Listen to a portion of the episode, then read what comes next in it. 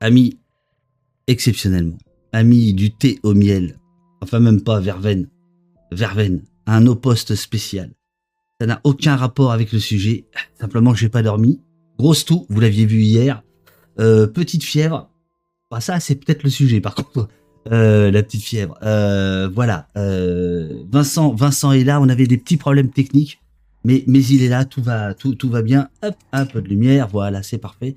Je vois que vous avez déjà posé des questions. Merci Tatsi pour ton pour ton abonnement. Je vois qu'il y a déjà des questions auxquelles Vincent va va va répondre. Alors pour tout vous dire, au départ, au départ de cette émission, c'est un petit tweet de Jérôme Bonnet. Jérôme Bonnet, je ne sais pas s'il est là ce matin, euh, dans, le, dans le chat. C'est un des, des postiens euh, qui euh, m'a indiqué un fil qu'avait fait Vincent avant-hier concernant le vote Rassemblement National, où Vincent, que je vais mettre à l'écran dans quelques instants, racontait ses rencontres depuis au moins cinq ans maintenant, puisqu'il se, promène dans, dans ce qu'on appelle, sans doute abusivement, on parlera de ça avec lui évidemment, la, France, la France périphérique. Voilà. Euh, et euh, donc il y avait euh, il, y avait ce trait très très intéressant et je me suis rappelé que j'avais effectivement lu le travail de Vincent qui est ici, Les racines de la colère et un autre livre dont on, va parler. Mais d'abord d'abord donc voilà je voulais je voulais vraiment remercier Jérôme d'avoir eu cette excellente idée et Vincent d'avoir répondu aussi vite. Mon cher Vincent, je vais vous mettre à l'écran. Est-ce que tout est bon pour vous? Prêt il est prêt, il est là, voilà. Vincent, donc écrivain qui fait comme les autres, il pose devant une bibliothèque. C'est un classique. c'est un classique. Alors le voit. Chez moi, je pas rien. bonjour, euh, bonjour, euh, bonjour Vincent. Euh, en, en, 2017, vous avez travaillé avec Valérie Igounet pour le livre L'illusion nationale, paru aux, aux, arènes. Où vous étiez où vous racontiez Beaucaire dans le Gard, Beaucaire dans le Gard qui a obtenu un score de 60-82% cette année, c'est-à-dire 6,6% de plus qu'en 2017. Vous racontiez Hayange en Moselle, ils ont fait 58-74% et Hénin-Beaumont, évidemment le fief, le fief des fiefs, 67,15%. Ça, c'était en 2017, l'illusion nationale. Et en 2019, ce livre-là, Les racines de la colère, euh, dont, on, va parler euh, en, détail, qui est, un livre très curieux, très joli, comme, euh, d'ailleurs l'illusion nationale, puisque vous êtes parti sur l'idée du, roman photo. Du, vous êtes revenu au... je, vous soupçonne d'avoir aimé... Alors, je crois que vous... Je sais pas ce que vous tripuliez avec votre téléphone, mais là, ça, ça fait beaucoup de. Pas du tout, non, non. je, je ne trifouille rien du tout, mais je sais pas. Voilà. Là, ça va mieux? Là, c'était très bien au début. Hein. Voilà, là, c'est très bien. Non, non, c'est ah, parfait. Voilà. Non, non, c'est parfait. Euh, et donc, Les Racines de la colère en 2019, euh, où euh, vous avez raconté huit familles, souvent éclatées, souvent déchirées, avec une infinie tendresse, y compris quand c'est pas toujours facile, à Dénin, du côté de Valenciennes, ancienne capitale du charbon et de l'acier, 30 000 habitants dans les années 70, à peine 20 000 aujourd'hui. Euh, donc mon cher, euh, mon cher euh, Vincent, on est, on est comme tout le monde, on essaie de comprendre pourquoi, pourquoi Marine Le Pen fait un tel, un tel score. Qu'est-ce que d'abord vous avez pensé dimanche à 20h quand vous avez vu les résultats de, de, Marine Le Pen?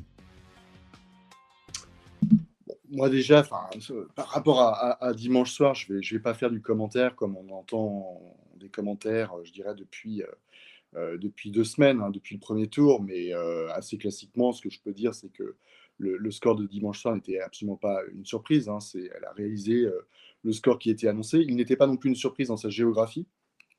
Hein. c'est-à-dire que les Bastions, tout le Grand Quart Nord-Est, évidemment, a vu son score se, renforcer avec une nouvelle géographie et de nouvelles implantations euh, voilà, je pense à certaines parties du, sud-ouest, euh, au couloir de la pauvreté du côté de, la Gironde aussi, où là, il y a vraiment des...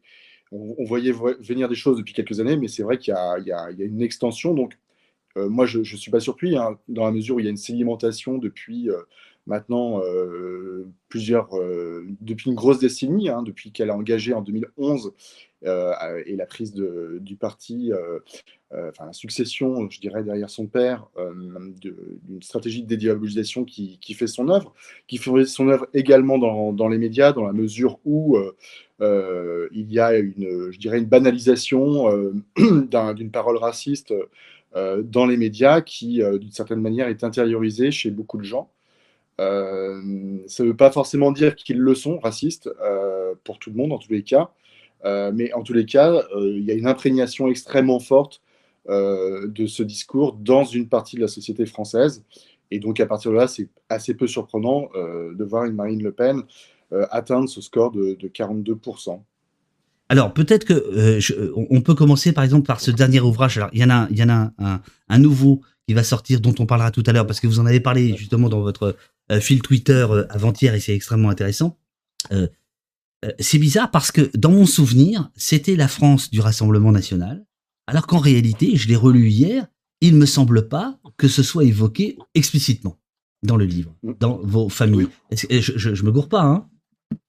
C'est, alors c'est, évoqué en pointillé, mais ce qu'il faut bien comprendre, c'est que quand j'ai entrepris l'écriture des Racines de la colère, donc à Denain, euh, j'y vais euh, donc à la sortie de mon premier ouvrage, puisque euh, pour écrire l'illusion nationale avec Valérie Gounet, c'est un travail de terrain qui se fait entre 2014 et 2016.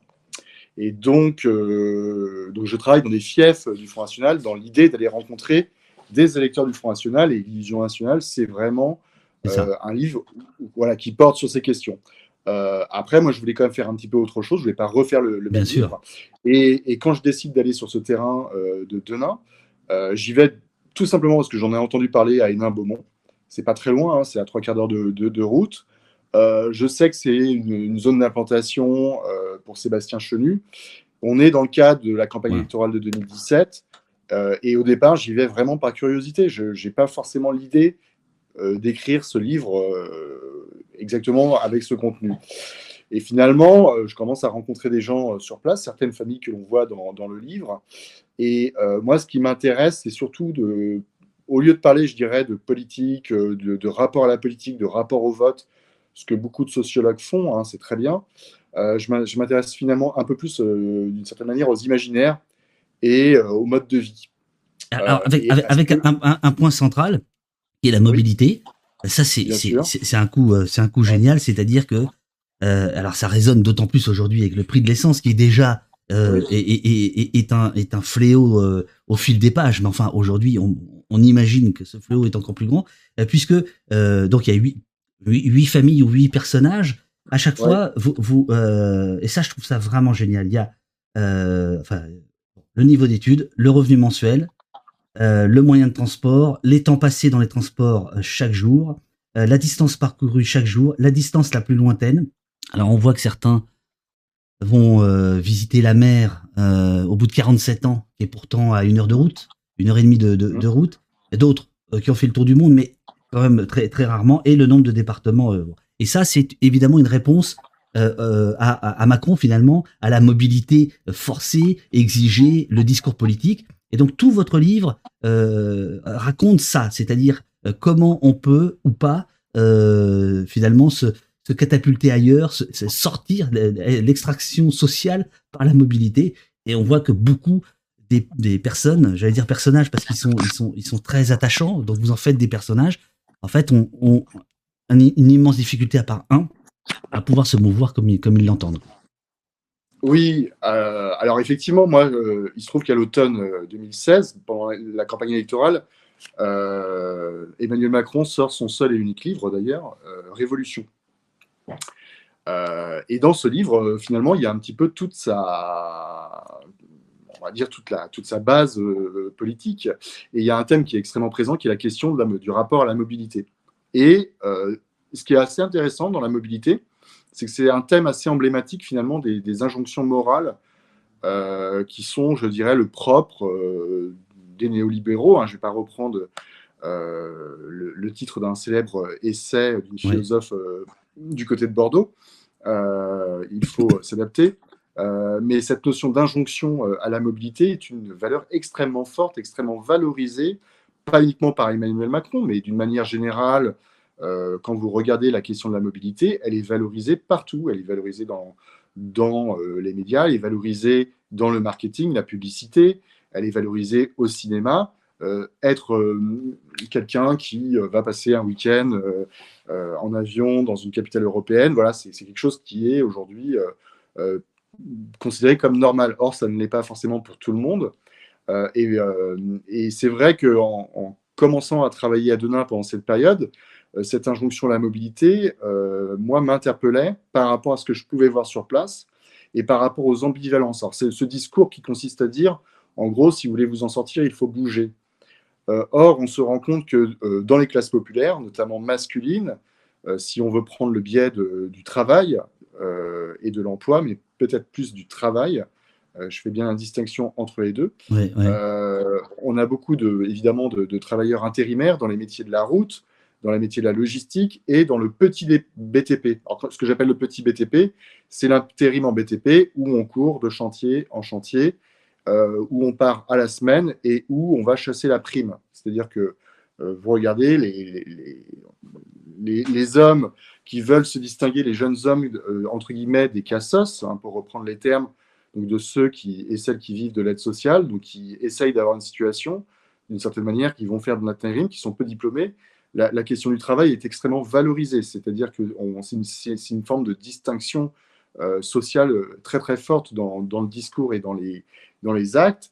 Et, euh, et euh, on considère que bah, on ne va pas forcément parler de la mobilité, mais la mobilité fait partie, je dirais, de, est une nécessité quand on a relativement peu de diplômes pour accéder à l'emploi. Ce qui est un peu moins le cas des femmes, puisque les, les femmes vont être plus euh, centrés sur des zones géographiques plus, euh, plus resserrées, dans le secteur social, dans le secteur du soin, quand elles travaillent. Quand elles travaillent, oui. Ah, Alors après, à côté de ça, effectivement, on a aussi euh, des gens qui ont des vies extrêmement immobiles. là, je parle des, des gens qui, qui, vivent des, de, de, l'aide sociale, qui n'ont pas accès, qui ne peuvent pas accéder à l'emploi pour plein de, plein de raisons. et pour le coup, la valorisation de l'hypermobilité n'est pas forcément quelque chose qui est à leur avantage. C'est-à-dire que beaucoup de gens finalement vont construire euh, et se construire dans un réseau de solidarité locale, qu'elle soit familiale ou de voisinage, et n'ont pas intérêt euh, à être dans la surmobilité. donc c'est tout ça que j'ai voulu un peu raconter dans, dans, ce livre. Alors, travaillant aussi avec des, des, spécialistes de la question, que ce soit des géographes, des sociologues, euh, et on, l'a vu, hein, c'est vrai qu'il y a une, avec le mouvement des Gilets jaunes, euh, la, question finalement qu'il y avait en creux euh, au-delà du, pouvoir d'achat, c'est que cette mobilité, elle a aussi un coût à la fois sur les modes de vie et sur le pouvoir d'achat, puisque. Ah, tout d'un coup, le, le, micro a coupé. Ah merde, le micro a coupé, alors que c'était parfait jusqu'ici. Le micro a coupé. Vincent, Vincent, Vincent, on n'entend plus, on n'entend plus. On n'entend plus. Vincent, Vincent, on n'entend plus. On ne vous entend plus, Vincent. Le micro a coupé. Le micro a coupé. Vous avez coupé le micro. On vous entend plus. Ah merde. On vous entend plus. On vous entend plus. Allô, allô. Allô, Vincent. Vous avez coupé le micro. Attendez, je vais aller voir si c'est euh, par ici. Euh, ah, voilà. Allô, allô. Vincent. Vincent, Vincent. Allô? Allô, Vincent? Vincent, Vincent, Vincent? Allô, allô, allô? Vincent, on ne vous entend plus, on ne vous entend plus. Allô, allô, allô, allô? Merde. Allô, allô, allô? On, on vous entend pas, Vincent, on vous entend pas. Allô, allô? Vincent? Vincent, on vous entend pas.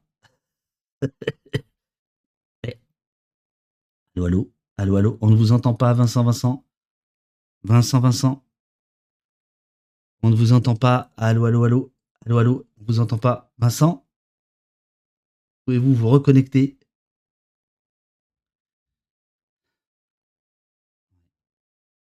Ah, je suis désolé, euh, les amis. Oui, oui, on n'entend plus l'invité, oui, oui. Eh oui, absolument. Désolé, désolé. Je sais pas ce qui se passe. Ça n'arrive jamais là. Euh, piratage à la France Inter. Non, non, non, non, non, non. Je suis malade, les amis. Il, est, il est en train de se, de se reconnecter. Euh, j'espère que l'entretien vous, vous intéresse. C'est vraiment un formidable, un, formidable boulot euh, réalisé par, par Vincent.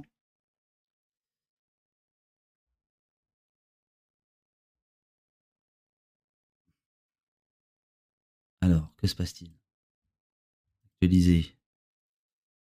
On commence.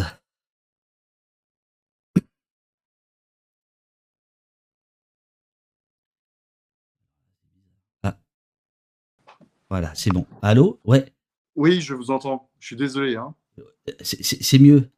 Ouais, ah. j'entendais absolument rien. Bah, là, là, c'est parfait. Puis c'est l'effet lunettes, non? Parce que tout à l'heure, il n'y a pas de lunettes. oui, Ah non, mais le micro est dans les lunettes. C'est incroyable. Ouais, j'ai gardé mes lunettes, ça porte bonheur. Ah, je, je, je prends... Et, il faut plus toucher au téléphone, cher ami. Ah, mais Non, non, ça s'est arrêté d'un coup. C'est que j'ai reçu un appel. Ah, c'est ça. Ah, c'est ça. C'est l'éditeur. Alors, euh, effectivement, j'ai oublié de citer l'éditeur. C'est l'éditeur qui a dû appeler. Eh, tu pourrais dire l'édition Les Arènes. Les éditions Les Arènes. voilà, ici marqué ici. Tac. Très bonne, euh, très, très bonne édition.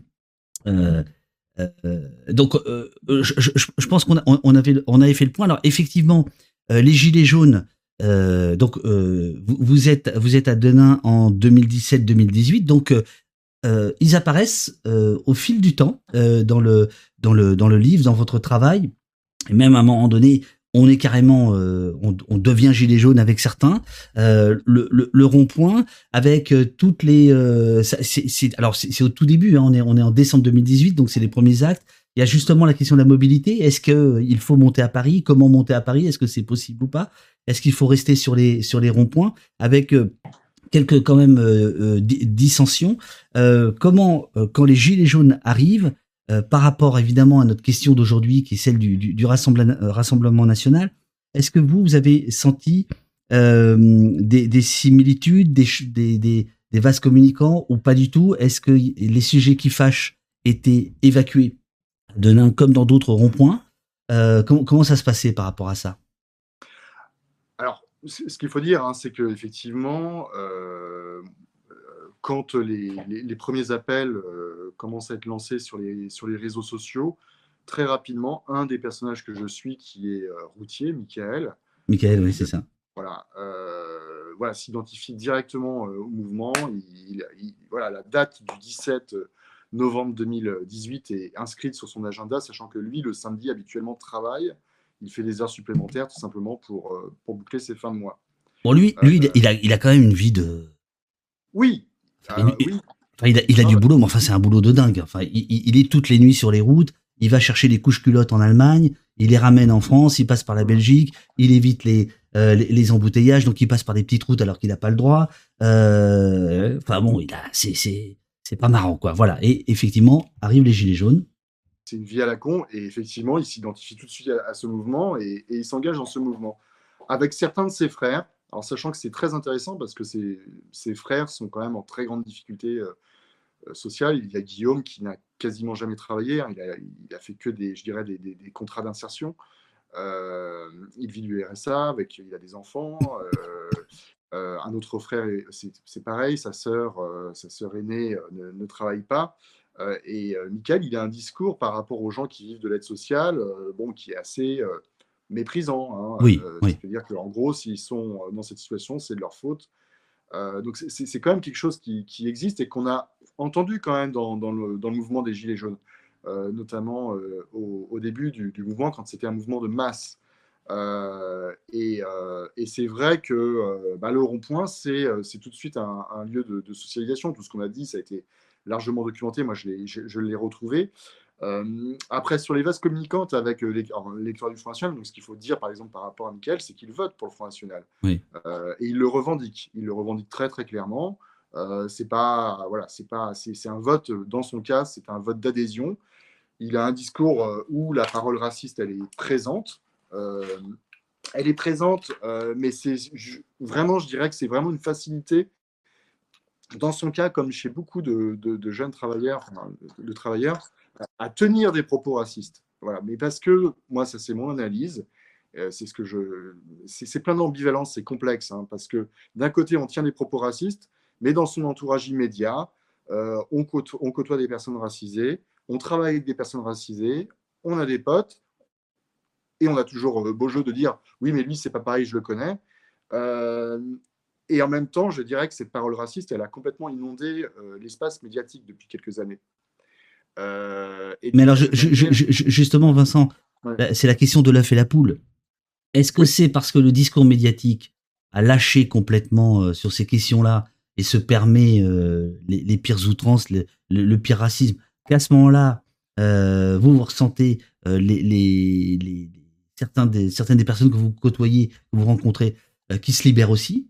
C'est-à-dire que est-ce que la libération de la parole raciste dans les médias a libéré celle, du, celle du peuple, on va dire, ou c'est l'inverse? Je ne sais pas si c'est l'un ou l'autre, on va dire, mais je, pense que, euh, si vous voulez, il y, a quand même quelque chose d'assez particulier dans la mesure où euh, on a une forme, entre guillemets, de, petite élite urbaine euh, qui, qui, vit dans une forme d'entre-soi dans des beaux quartiers, qui n'est pas confrontée tous les jours à une forme de, mixité d'origine. Euh, et qui a beau jeu euh, de, porter un, discours euh, assez moralisateur.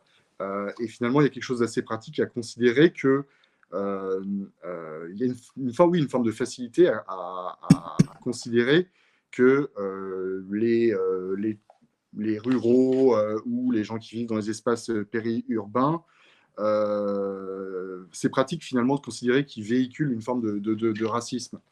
Euh, d'une certaine manière, parce que, euh, parce que finalement, le, fond de l'affaire est, à mon sens, beaucoup plus social. Mais oui. Voilà, c'est-à-dire que là où il y a des, de fortes inégalités sociales, le, le, vote de Marine Le Pen, c'est extrêmement clair quand on regarde la cartographie et la sociologie de l'électorat.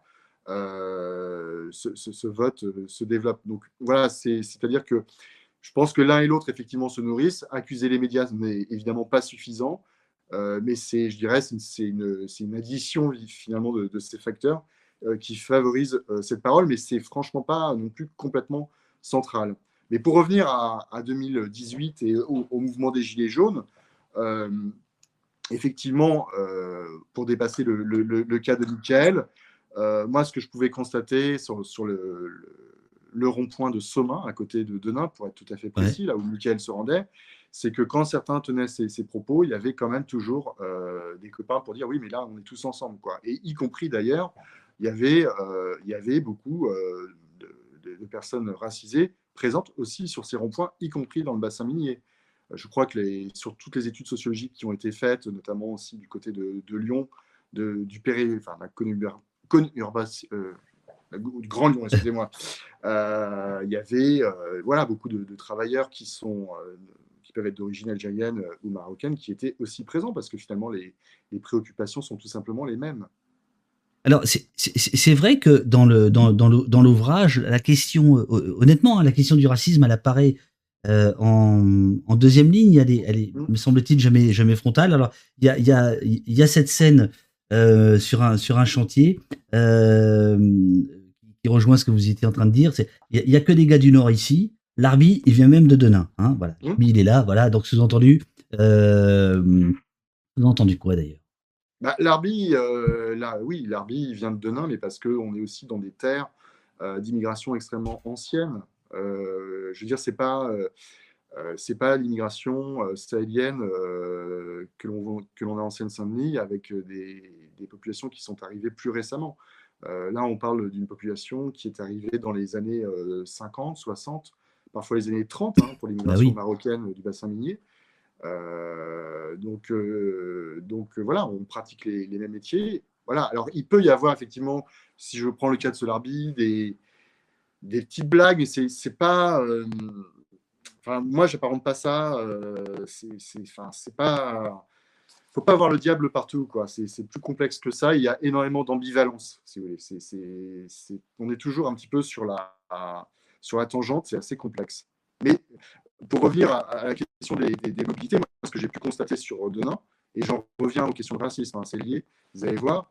Euh, c'est que quand on prend une ville comme Denain, où, où il y a une part de la population euh, d'origine algérienne et marocaine qui est relativement importante, même si elle est, elle est loin d'être majoritaire.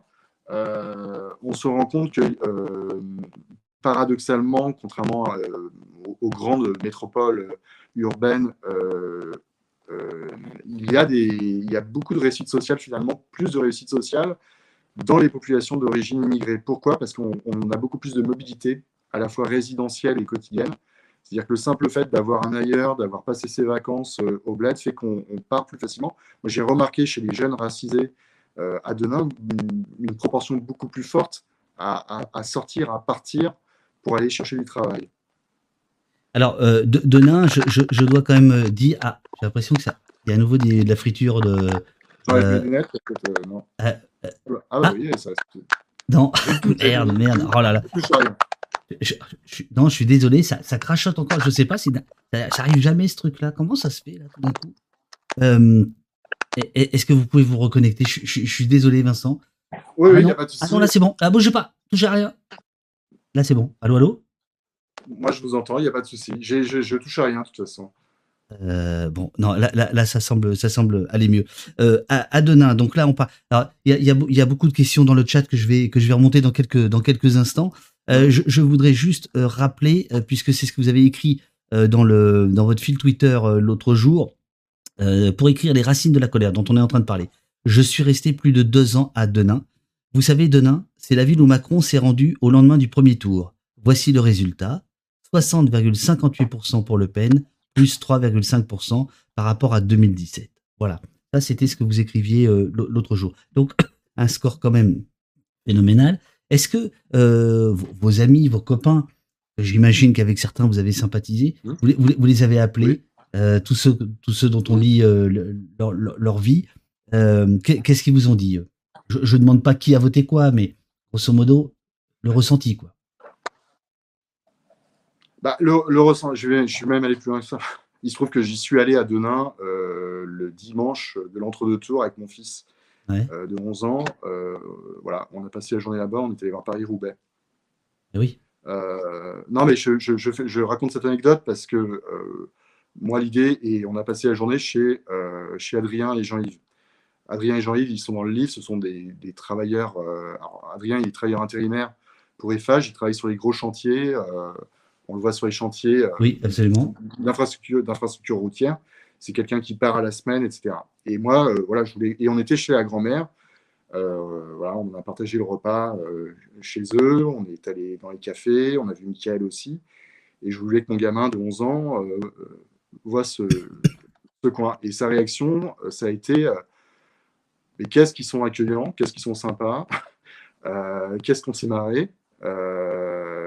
Ça peut paraître très peu politique ce que je raconte, mais c'est toute la contradiction. C'est-à-dire que, euh, effectivement, la, visite de Macron a été euh, très commentée. Il faut savoir qu'il est resté 4 heures à Denain, dans un cadre évidemment euh, assez organisé, mais il a quand même pu, voir pas mal d'habitants de, de, la ville, y compris des opposants. Il a pris le, temps de parler. il a pris le temps aussi de dire ce qu'il avait fait pour ce territoire. Il faut savoir que euh, la maire de Denain, euh, maire socialiste, euh, qui d'ailleurs a accueilli à bras ouverts le chef de l'État au lendemain du premier tour, était venu lorsqu'il était ministre de l'économie pour débloquer des, fonds importants pour réaménager toute, l'ancienne friche industrielle du Nord pour faire revenir de l'emploi. Et quand on dit qu'on fait revenir de l'emploi, en gros, c'est pour implanter des, zones logistiques.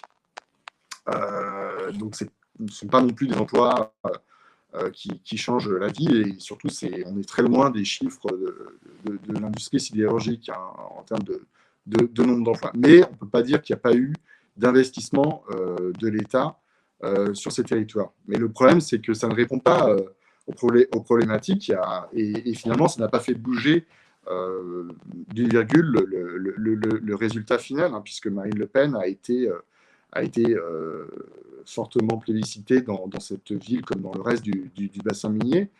Euh, et, euh, et qu'est-ce qu'ils me disaient les gens? Alors moi, euh, si je prends le cas d'Adrien et de Jean-Yves, ils ont voté pour Marine Le Pen, mais sans grande illusion. C'est-à-dire qu'il n'y a pas d'attente non plus surdimensionnée, même si ça peut être un vote d'adhésion. La politique est quand même quelque chose de globalement relativement éloigné. C'est pas, pas croire que la politique est présente matin, midi et soir dans, dans les discussions. Il y a une forme de ressentiment sur lequel le Front National, mais d'autres jouent très bien aujourd'hui. Hein, l'imaginaire du ressentiment, du ressentiment par rapport au déclin industriel, par rapport au déclin social, est, extrêmement présent et euh, est extrêmement entretenu.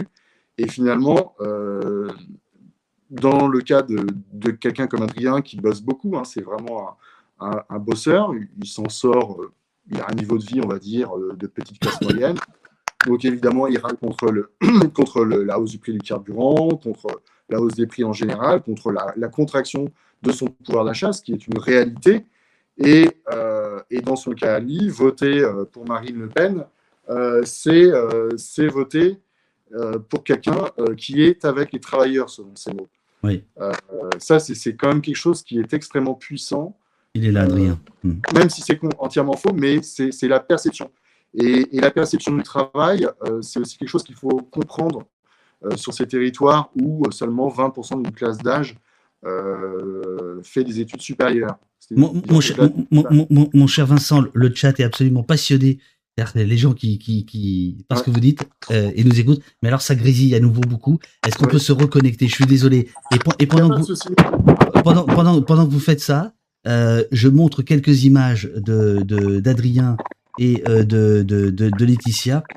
Donc là, ce sont des images de 2019 pour le pour le 2017-2018 livre sorti en 2019.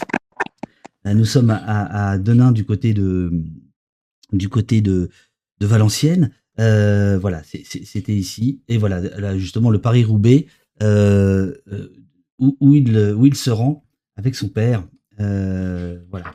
Et donc là, on était en train de parler d'Adrien qui fait, qui fait des chantiers dans, dans, dans, tous les sens.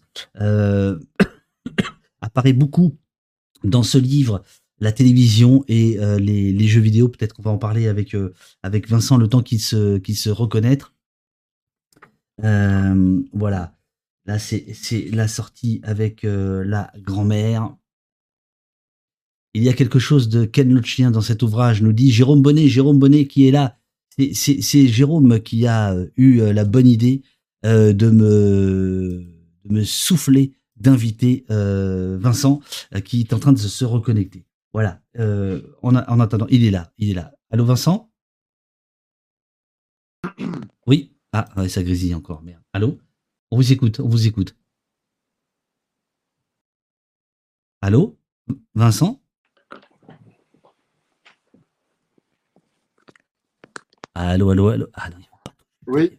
Faut pas toucher le téléphone, Vincent. Rien, hein, ok, super, c'est bon, c'est bon, c'est bon à nouveau. Euh, donc, oui, on, était sur le, sur le, sur le ressenti. sur le ressenti. Euh, et donc, j'ai montré quelques photos euh, d'Adrien et notamment euh, qui était déjà allé avec vous euh, au euh, comment ça s'appelle au Paris Roubaix là. Oui, oui on, a, reproduit la scène. Voilà, exactement. exactement. Il y a plus de monde cette année. donc, Adrien, vous l'avez vu. Les autres, les autres, qu'est-ce qu'ils vous ont dit? Alors, ce qu'il faut dire, c'est que j'ai passé l'année dernière une année avec, avec Michael, Alan, Martine, euh, parce que j'ai co-réalisé un, documentaire pour France 2 euh, qui sera diffusé, euh, je l'espère, dans les prochains mois dans les cases infrarouges, qui s'intitule Nous les enfants de demain. en fait, une continuité des, des, Racines de la colère, c'est une sorte d'adaptation hein, où là, on, s'est plutôt focalisé sur un jeune couple et leurs parents et, sur l'envie de rester. Pourquoi on reste finalement dans une région qui cumule beaucoup de difficultés quand on a 20 ans? Euh, qu'est-ce qui nous attache, qu'est-ce qui fait qu'on n'a pas forcément envie d'aller voir ailleurs? Et, quand on parle des imaginaires, je pense qu'il y a quand même une, dimension extrêmement forte euh, et puissante dans, le vote Front National. Euh, c'est cette volonté, c'est cet attachement finalement à son, espace, qui n'est pas forcément l'espace national, qui est son espace de vie direct. C'est l'envie de, rester en au pays, de rester chez soi. thème qui a été extrêmement documenté excellemment par euh, Cocard, euh, le sociologue. Hein, oui, bien sûr. Euh, bien sûr. comment fait-on quand on n'a pas de, diplôme pour, pour, trouver du travail et sur qui on va pouvoir compter alors, je, cher Vincent, je, suis, je suis désolé. Euh, ce qu'on va faire, c'est que je vais vous envoyer une invitation Zoom. Moi, je vais faire des petits réglages. Ça va prendre trois minutes, mais ce sera, ce sera plus propre. Je ne sais pas ce qui se passe. Je, suis absolument euh, désolé. C'est tellement important euh, votre boulot et, et, votre travail. je, vous envoie. J'ai l'impression qu'il y a, il y a un faux contact quelque part. là, là c'est le téléphone ou l'ordinateur? C'est le téléphone et euh, il bouge pas mon téléphone. Hein. Ah bah si, parce que l'image elle bouge. L'image elle bouge beaucoup. C'est là, là, que vous parlez en fait qu'il y a, y a un gazimo. Je me demande si ça vient pas de chez vous. Euh, euh, bon. Je me déconnecte. Vous vous, déconnectez. Je, je, vous envoie euh, un par, euh, par, euh, par Twitter, par DM, un, un, lien, un lien Zoom. D'accord? J'arrange tout ça. On va faire ça proprement. Je, suis désolé. Je suis désolé. Oui, passionnant. Oui, passionnant. On nous dit. Voilà. Alors je, fais ça. Je fais ça. Hop. On va débrancher. Voilà. Là, est-ce que c'est vraiment pas possible, les amis? Ce que je vous propose, je vais mettre la scène pause. je suis désolé. Le jour où je suis malade, c'était pas le bon moment. Euh, restez, restez, euh, restez parce qu'il y a vraiment des choses à, regarder à voir avec le travail de, Vincent. Je lui envoie, euh, enfin voilà, je, me débrouille. Je fais un petit, euh, une petite tambouille et on se retrouve dans euh, deux minutes. Merci beaucoup.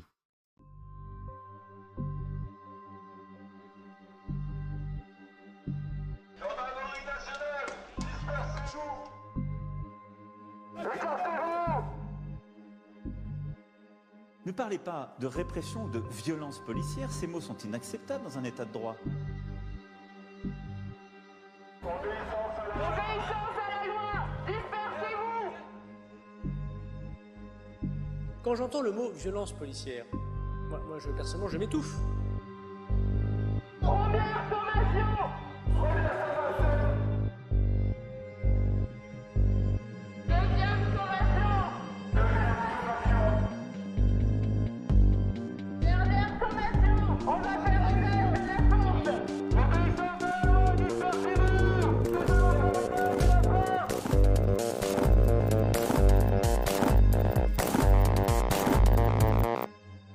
Monsieur le préfet de police, rien n'est plus destructeur que le sentiment d'impuissance et d'injustice. Je vous demande donc une impunité zéro. Mettez les casques Bouclier En protection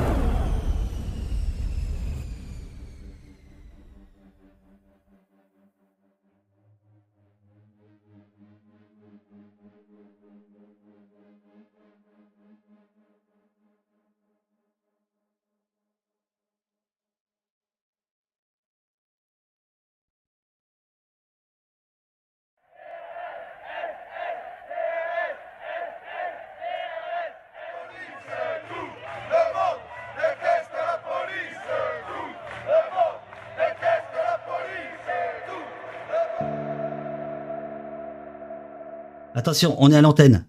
Ok, là je vous entends super. Vous m'entendez? Ah, C'est reparti, super. On touche à rien, on touche à rien. On garde nos, lunettes. Voilà. Ouais. Je suis vraiment euh, désolé, Vincent. Alors, je ne sais pas si vous avez le retour ou pas, euh, euh, mais là, là vous n'avez pas de retour image. Mais là, là, ça y est. Là, on est, on, est parti. On, euh, je, voilà. Je peux pas vous envoyer le, le retour image, mais sachez que Ah, ah, alors, attendez, non, ils vous entendent pas. Aïe, aïe, aïe, aïe, aïe, aïe. Euh, on touche à rien. Euh,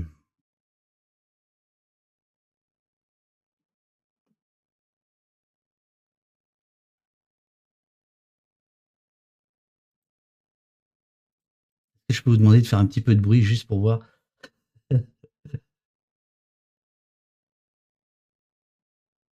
Euh, moi, je, moi, je vous entends. Ce sont les, ce sont les. Ouais, c'est ça, c'est ça. Euh, donc là, c'est bon normalement. Alors, euh, propriété, Euh, le câble.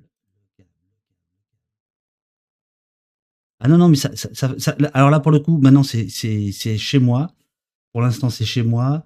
Alors, où est-ce que c'est?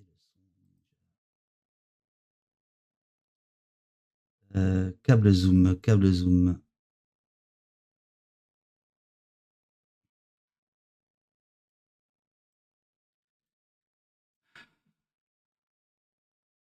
Parce qu'on a fait plein de. Euh, paf, paf. Euh, alors.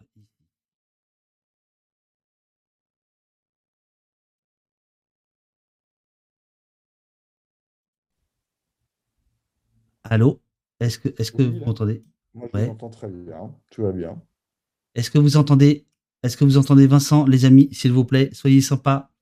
Est-ce que vous entendez Vincent? Ça arrive, super, oui, ça y est. Super, on entend, ok. Mille, mille excuses, Ouais. mille excuses. Voilà, on y est, on y est, on y est, on y est, c'est super. Euh, alors, euh, On parlait du, du ressenti par rapport Voilà. au... Oui, non, mais enfin, euh, donc je, je- je disais que depuis, enfin, toute l'année dernière, j'ai co-réalisé un documentaire avec Laurence Deleur qui sera diffusé bientôt sur, sur France 2. On est un peu bloqué là par l'ARCOM avec les, temps de parole euh, dans, l'émission Infrarouge. Donc c'est un, une suite en fait des Racines de la colère hein, où on a suivi vraiment un couple, un jeune couple euh, qui a 20 ans sur la question de, savoir si euh, enfin sur la notion de, partir ou rester quand on a 20 ans à Denain. Donc vraiment l'idée, c'est vraiment de travailler sur l'attachement au, territoire. Donc ce c'est ce que je disais tout à l'heure. Euh, D'une certaine manière, le, discours qui est porté par, par les par les élites, hein, le discours néo- néolibéral pousse aujourd'hui à, la mobilité des jeunes. Euh, et je parle là de mobilité résidentielle, c'est-à-dire qu'en gros, euh, on, survalorise le fait de, quitter euh, son, chez-soi euh, pour, euh, pour s'en sortir, pour, euh, pour trouver du travail, pour euh, découvrir d'autres horizons, d'autres cultures.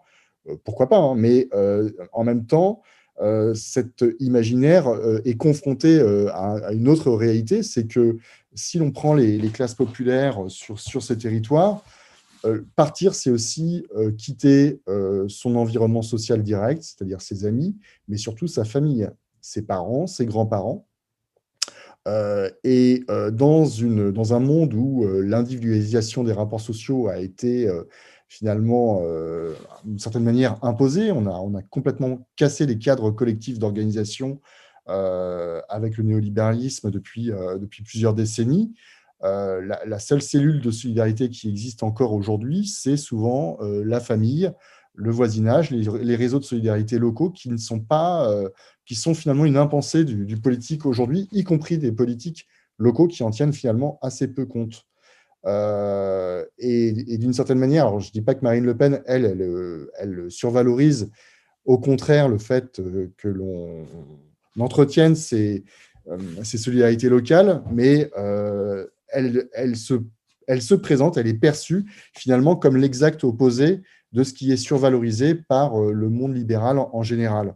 Et, d'une certaine manière, voter Le Pen, euh, c'est une façon de s'affirmer dans une forme d'identité autour du travail, mais d'un travail qui est local euh, et d'un travail qui est souvent considéré plutôt comme un travail euh, manuel, le travail des mains.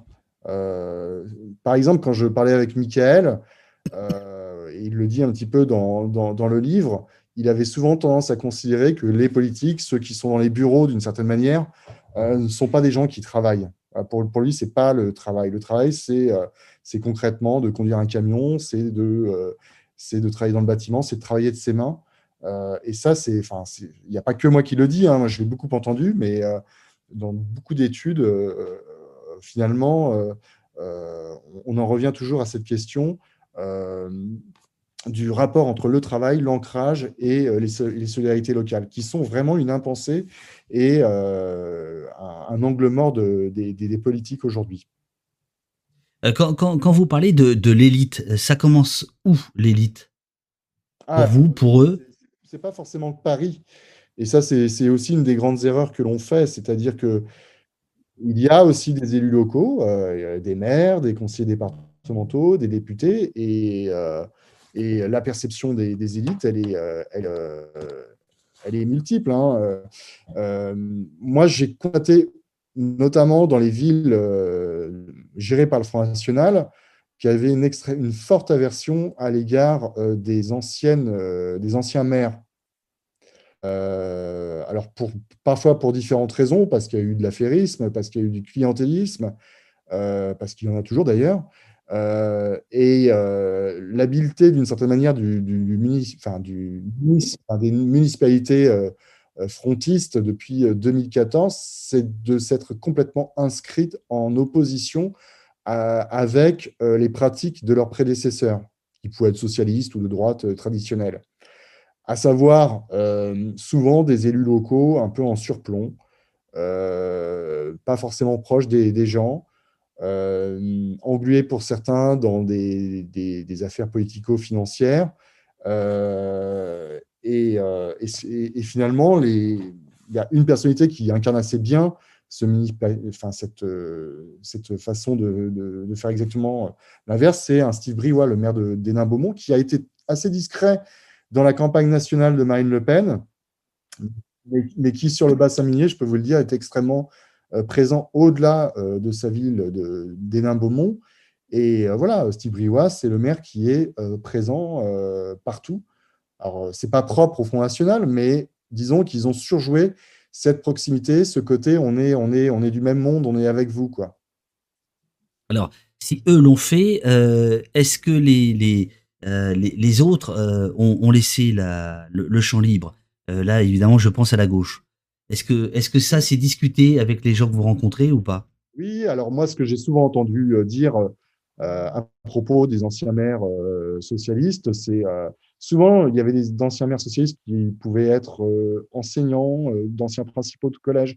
D'ailleurs, la maire actuelle de Denain, qui a été d'ailleurs confortablement élue, mais pour d'autres raisons, aux élections municipales euh, est elle-même principale de collège. Je, prends cette figure du principal de collège parce que j'ai entendu des, des électeurs du Front National me dire euh, Ah ouais, mais l'ancien maire, euh, j'avais l'impression, quand je le rencontrais, de, rencontrer mon, principal de collège. quand je parle de surplomb, c'était aussi une forme de surplomb éducatif. Vous voyez ce que je veux dire on n'en a pas beaucoup parlé, mais le, vote en faveur de Marine Le Pen est, aussi fortement marqué par une stratification éducative dans la société. Ce n'est pas qu'une question de, revenus et de, statut social. C'est-à-dire? Bah, C'est-à-dire que euh, là où les, taux de diplôme sont relativement peu élevés, on a un vote euh, pour le, Front National qui, euh, qui est proportionnellement très élevé.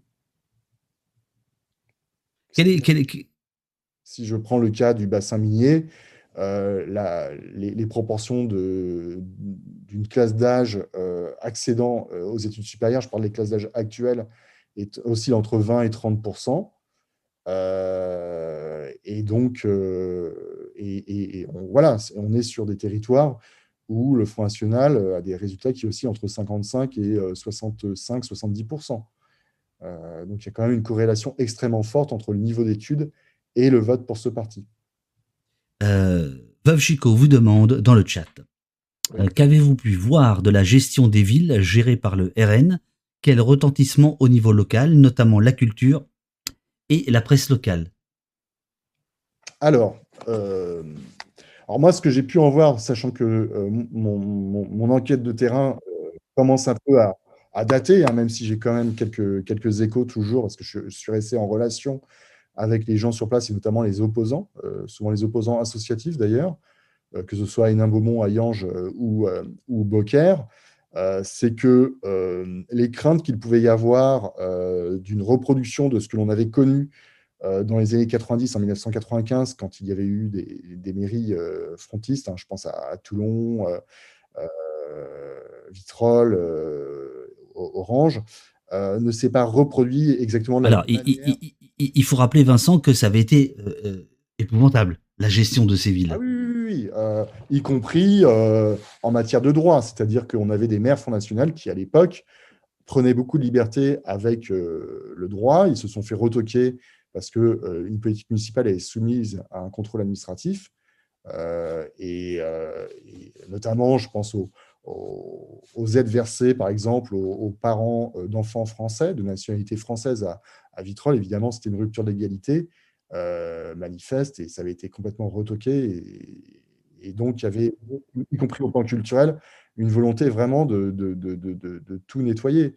Euh, si je prends le cas d'Hénin-Beaumont, qui est le plus emblématique, où le Front National a quand même mis aussi des moyens, c'est-à-dire des moyens humains, euh, avec des gens, on va dire, quand même plutôt euh, qualifiés, il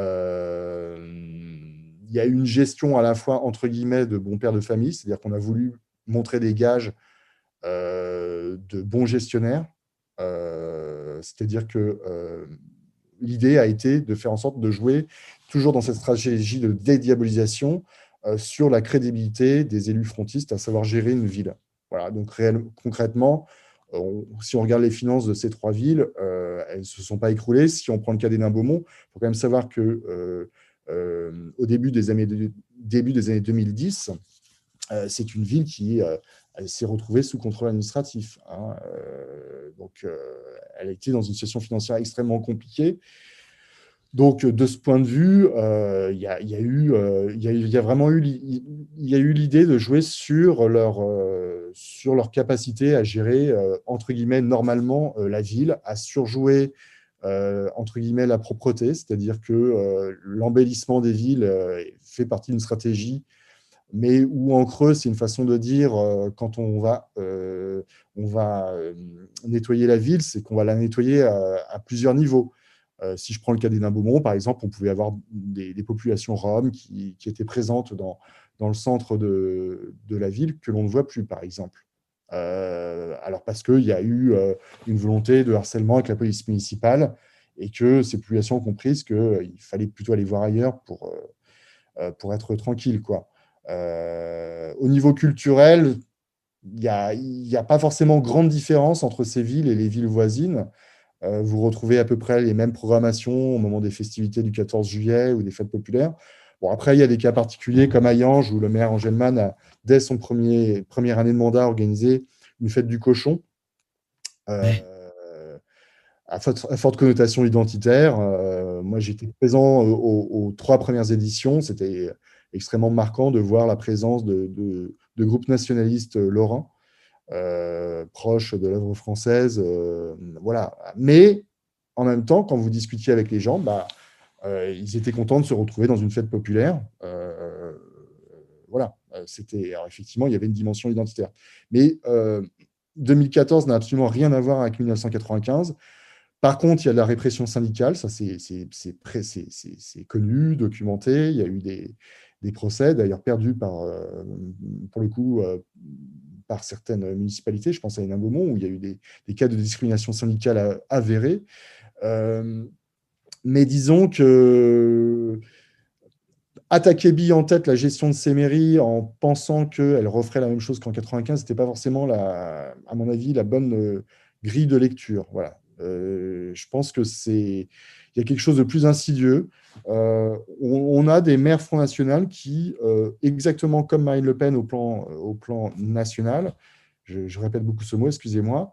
ça... Tout va bien, tout va bien, tout va bien. Le son est parfait, le cadre est nickel. On, vous écoute, on boit vos paroles. tout va bien, tout va bien, Vincent. ce que je veux dire, c'est que les maires de, frontistes savent parfaitement jouer aussi sur cet imaginaire des ressentiments. Donc cet imaginaire des ressentiments, euh, c'est la perte, enfin, entre guillemets, c'est l'idée d'une certaine France qui disparaît. Euh, voilà, donc euh, on survalorise le cinéma français des années 70, on survalorise les, traditions locales, voilà. Mais en même temps, ce que je veux dire, c'est que ce- cet imaginaire, il fait partie aussi de ce que les gens euh, veulent voir dans leur quotidien. Euh, une partie des gens, en tous les cas, veulent voir dans leur quotidien. Euh, on n'a pas poussé sur, sur la gauche. Elle n'existe plus pour ces gens-là? Bah, en fait, euh, c'est le rapport à la politique qui est particulier. Quoi, hein. Euh, Moi, c'est toujours très compliqué d'essentialiser les, les- les discours. Bien Euh, sûr. Pour certains, euh, la gauche, de toute façon, c'est le Parti communiste. Pour certains, Euh, je parle des, anciennes générations. Euh, si je prends le cas de Michael, par exemple, qui n'est pas vieux, hein, puisqu'il a, il a 50 ans, euh, le, routier de, de Denain, proche du Front National, pour lui, la gauche, c'est le Parti communiste. Et en l'occurrence, c'est ses parents, ses grands-parents qui, qui viennent de milieux plutôt ouvriers, mais d'ouvriers qui n'étaient pas forcément dans des grands ensembles industriels, euh, viennent plutôt d'une tradition ouvrière de droite. Donc ça, on n'en a pas beaucoup parlé, mais euh, euh, il faut quand même savoir que tous les ouvriers n'étaient pas communistes dans les années 70. Il y avait une grande proportion d'ouvriers de droite, de droite gaulliste, et que ce vote ouvrier de droite s'est fortement déplacé sur l'électorat frontiste. Euh, donc la gauche, c'est plutôt cela. Mais après, dans la perception de la gauche que je peux entendre, euh, oui, par exemple, de la part d'un Michael, c'est euh, c'est que finalement, cette gauche, euh, elle est perçue comme n'étant pas avec nous. Voilà, ils sont pas, ils nous défendent pas quelque part. C'est pas et ce qui est pas. Alors évidemment, on peut aussi Parce que justement, ce serait une gauche élitaire? C'est vu comme ça, une gauche bobo? Bien sûr, alors, avec nos mots, mais il faut faire très très attention toujours, mais euh, effectivement, euh, enfin, surtout une gauche qui, a trahi, quoi, qui a trahi, euh, je vais pas remonter à, euh, à ce qui a pu se produire autour de la construction européenne dans les années 90-2000, hein, entre Maastricht et, et traité constitutionnel européen. Mais disons qu'il y a quand même l'impression que d'une promesse non tenue autour de l'Europe. Voilà. Euh, et, un sentiment extrêmement profond, ça c'est clair, net, précis, et, c'est de mon point de vue une réalité, que euh, l'instauration de, des politiques européennes se sont faites euh, au, détriment d'une certaine forme de, de, redis- de redistribution sociale. C'est-à-dire qu'il y a, un- sentiment de, déclassement, d'appauvrissement, notamment avec la mise en place de l'euro que j'entends extrêmement souvent. Est-ce que, est-ce que, euh, alors, dans, le livre, il y a deux choses qui reviennent beaucoup. Euh, J'imagine que vous en êtes rendu compte. C'est le 5 du mois. Hmm? Le 5 du mois revient euh, presque dans la moitié de, de- de vos portraits de, de famille. Le 5 du mois, c'est le RSA. Euh, et la télévision. Il y a euh, toujours une télévision qui traîne ici ou là. Je, je- je- je- à grands traits, à grands traits, on pourrait dire qu'il y a d'un côté justement euh, les, les idées, la, la télé, et puis il y a la réalité euh, sociale, le 5 du mois. Est-ce que vous pensez que ce sont ces deux choses-là euh, qui sont qui mobilisent finalement le- l'électorat du, du- du Front National? Bah, C'est-à-dire le social et le culturel, on va dire.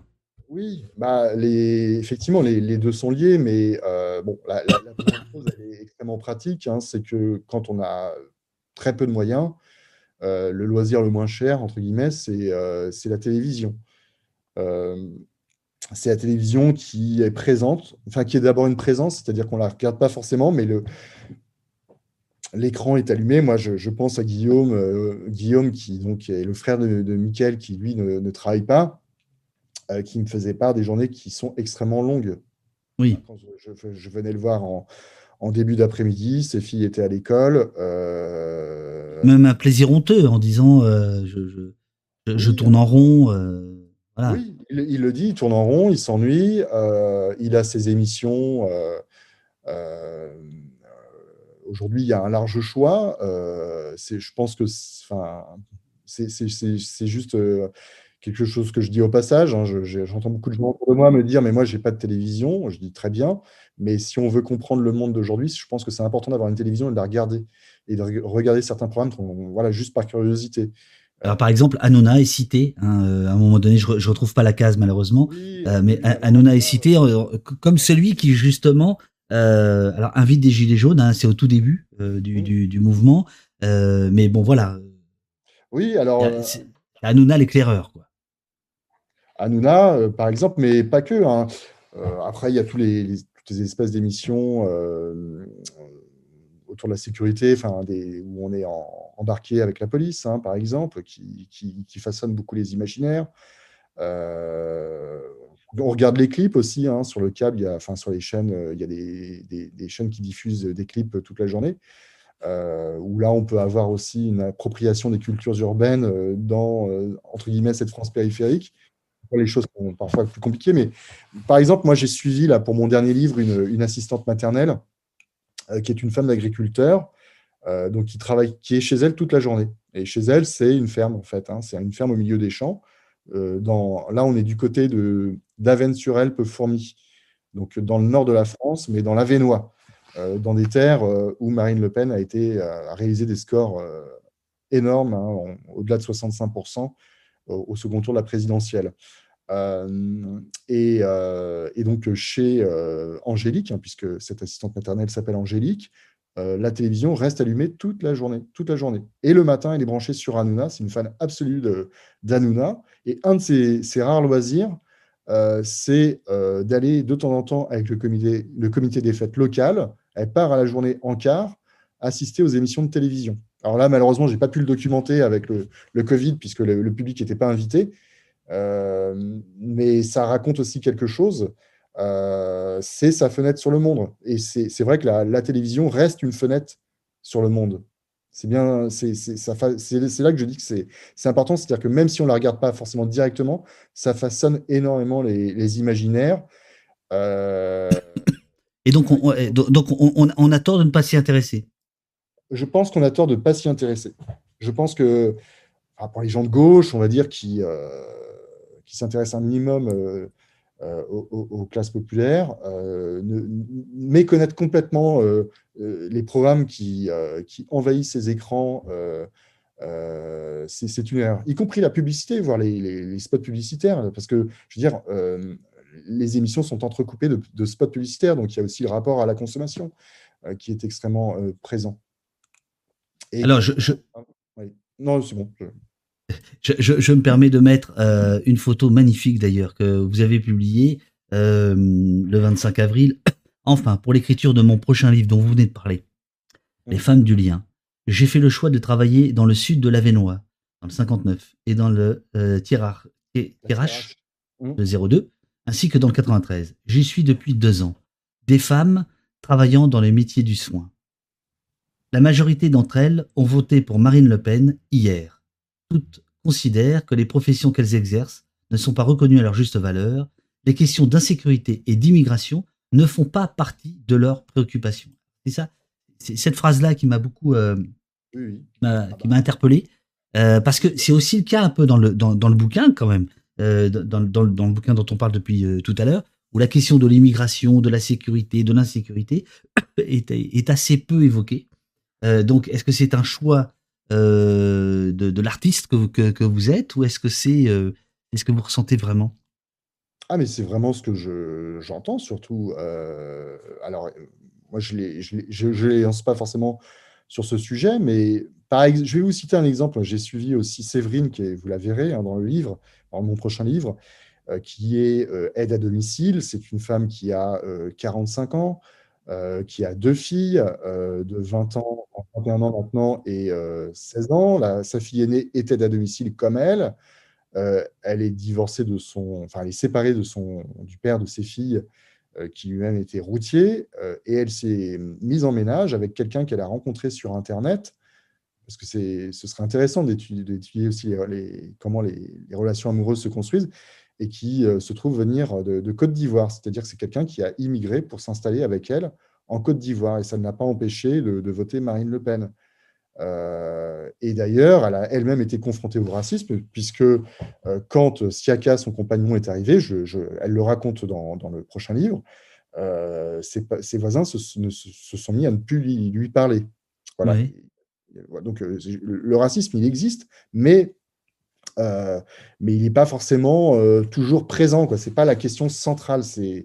D'ailleurs, je pense que si euh, la question de l'insécurité, de l'immigration avait été les sujets centraux, dans ces populations, il est évident que Éric Zemmour aurait réalisé un autre résultat, un autre score.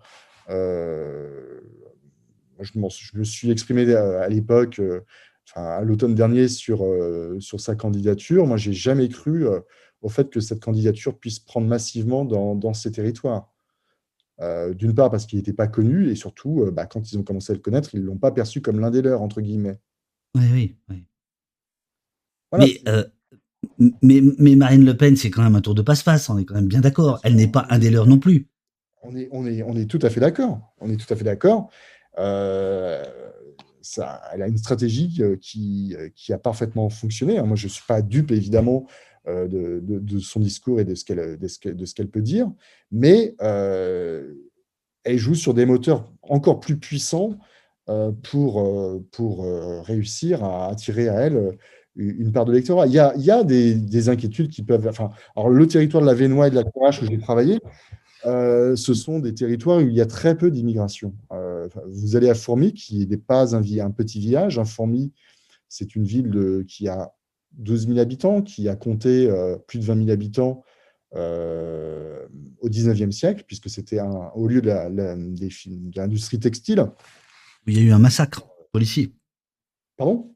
Il y a eu un massacre policier là-bas. le massacre du 1er mai euh, 1891, hein, qui est un, un des actes fondateurs du mouvement ouvrier français. Et, des- et, euh, d'ailleurs, il y a une excellente BD qui s'appelle Fourmila Rouge, euh, que je vous conseille de, lire, qui retrace cet événement.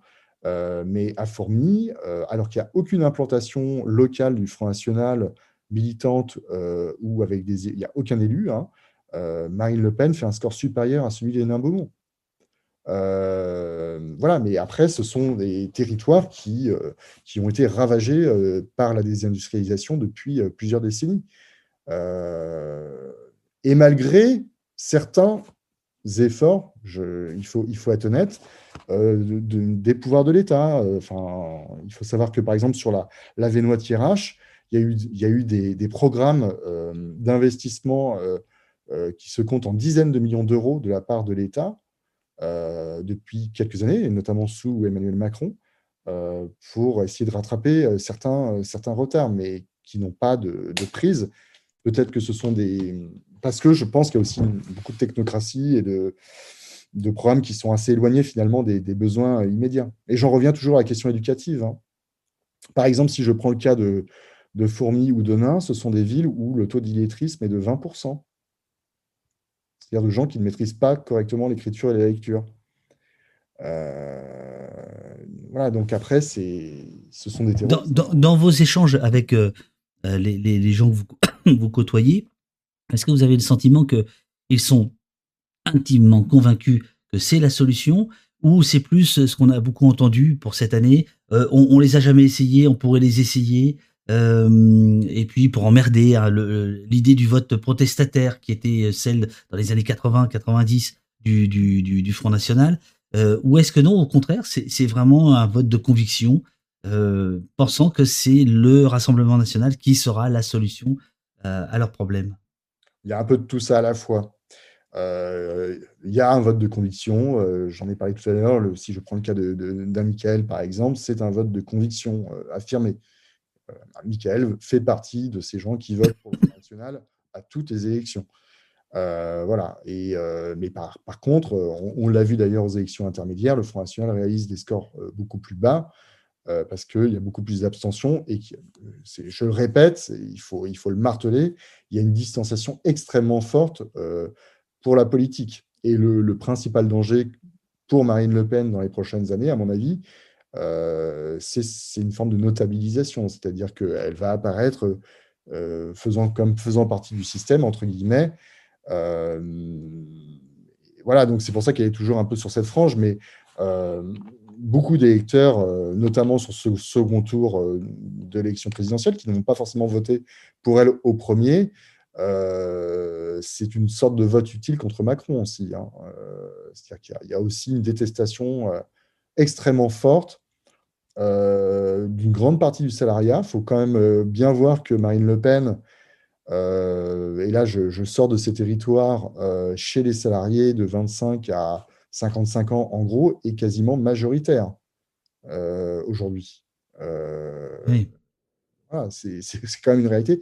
Et, et tout ce que j'appelle la classe servicielle, notamment, le, le back-office de la société, en dehors, évidemment, des populations euh, racisées hein, euh, en, dans, les, dans, les, dans, les, proches banlieues des grandes métropoles, mais tout le reste de la classe servicielle euh, vote massivement pour le Front National, pas forcément par adhésion, mais euh, voilà, il y, y, a deux. C est, c est, cette classe servicielle, elle se distingue véritablement à la fois dans l'abstention et dans, dans le vote RN.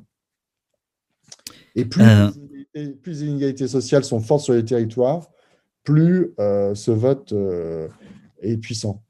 Par exemple, c'est vrai qu'il y a des exceptions. Hein, on voit dans le Grand Ouest de, de la France, moi, j'en suis originaire, donc j'en parle en connaissance de cause. Euh, moi, je suis issu du, périurbain euh, nantais.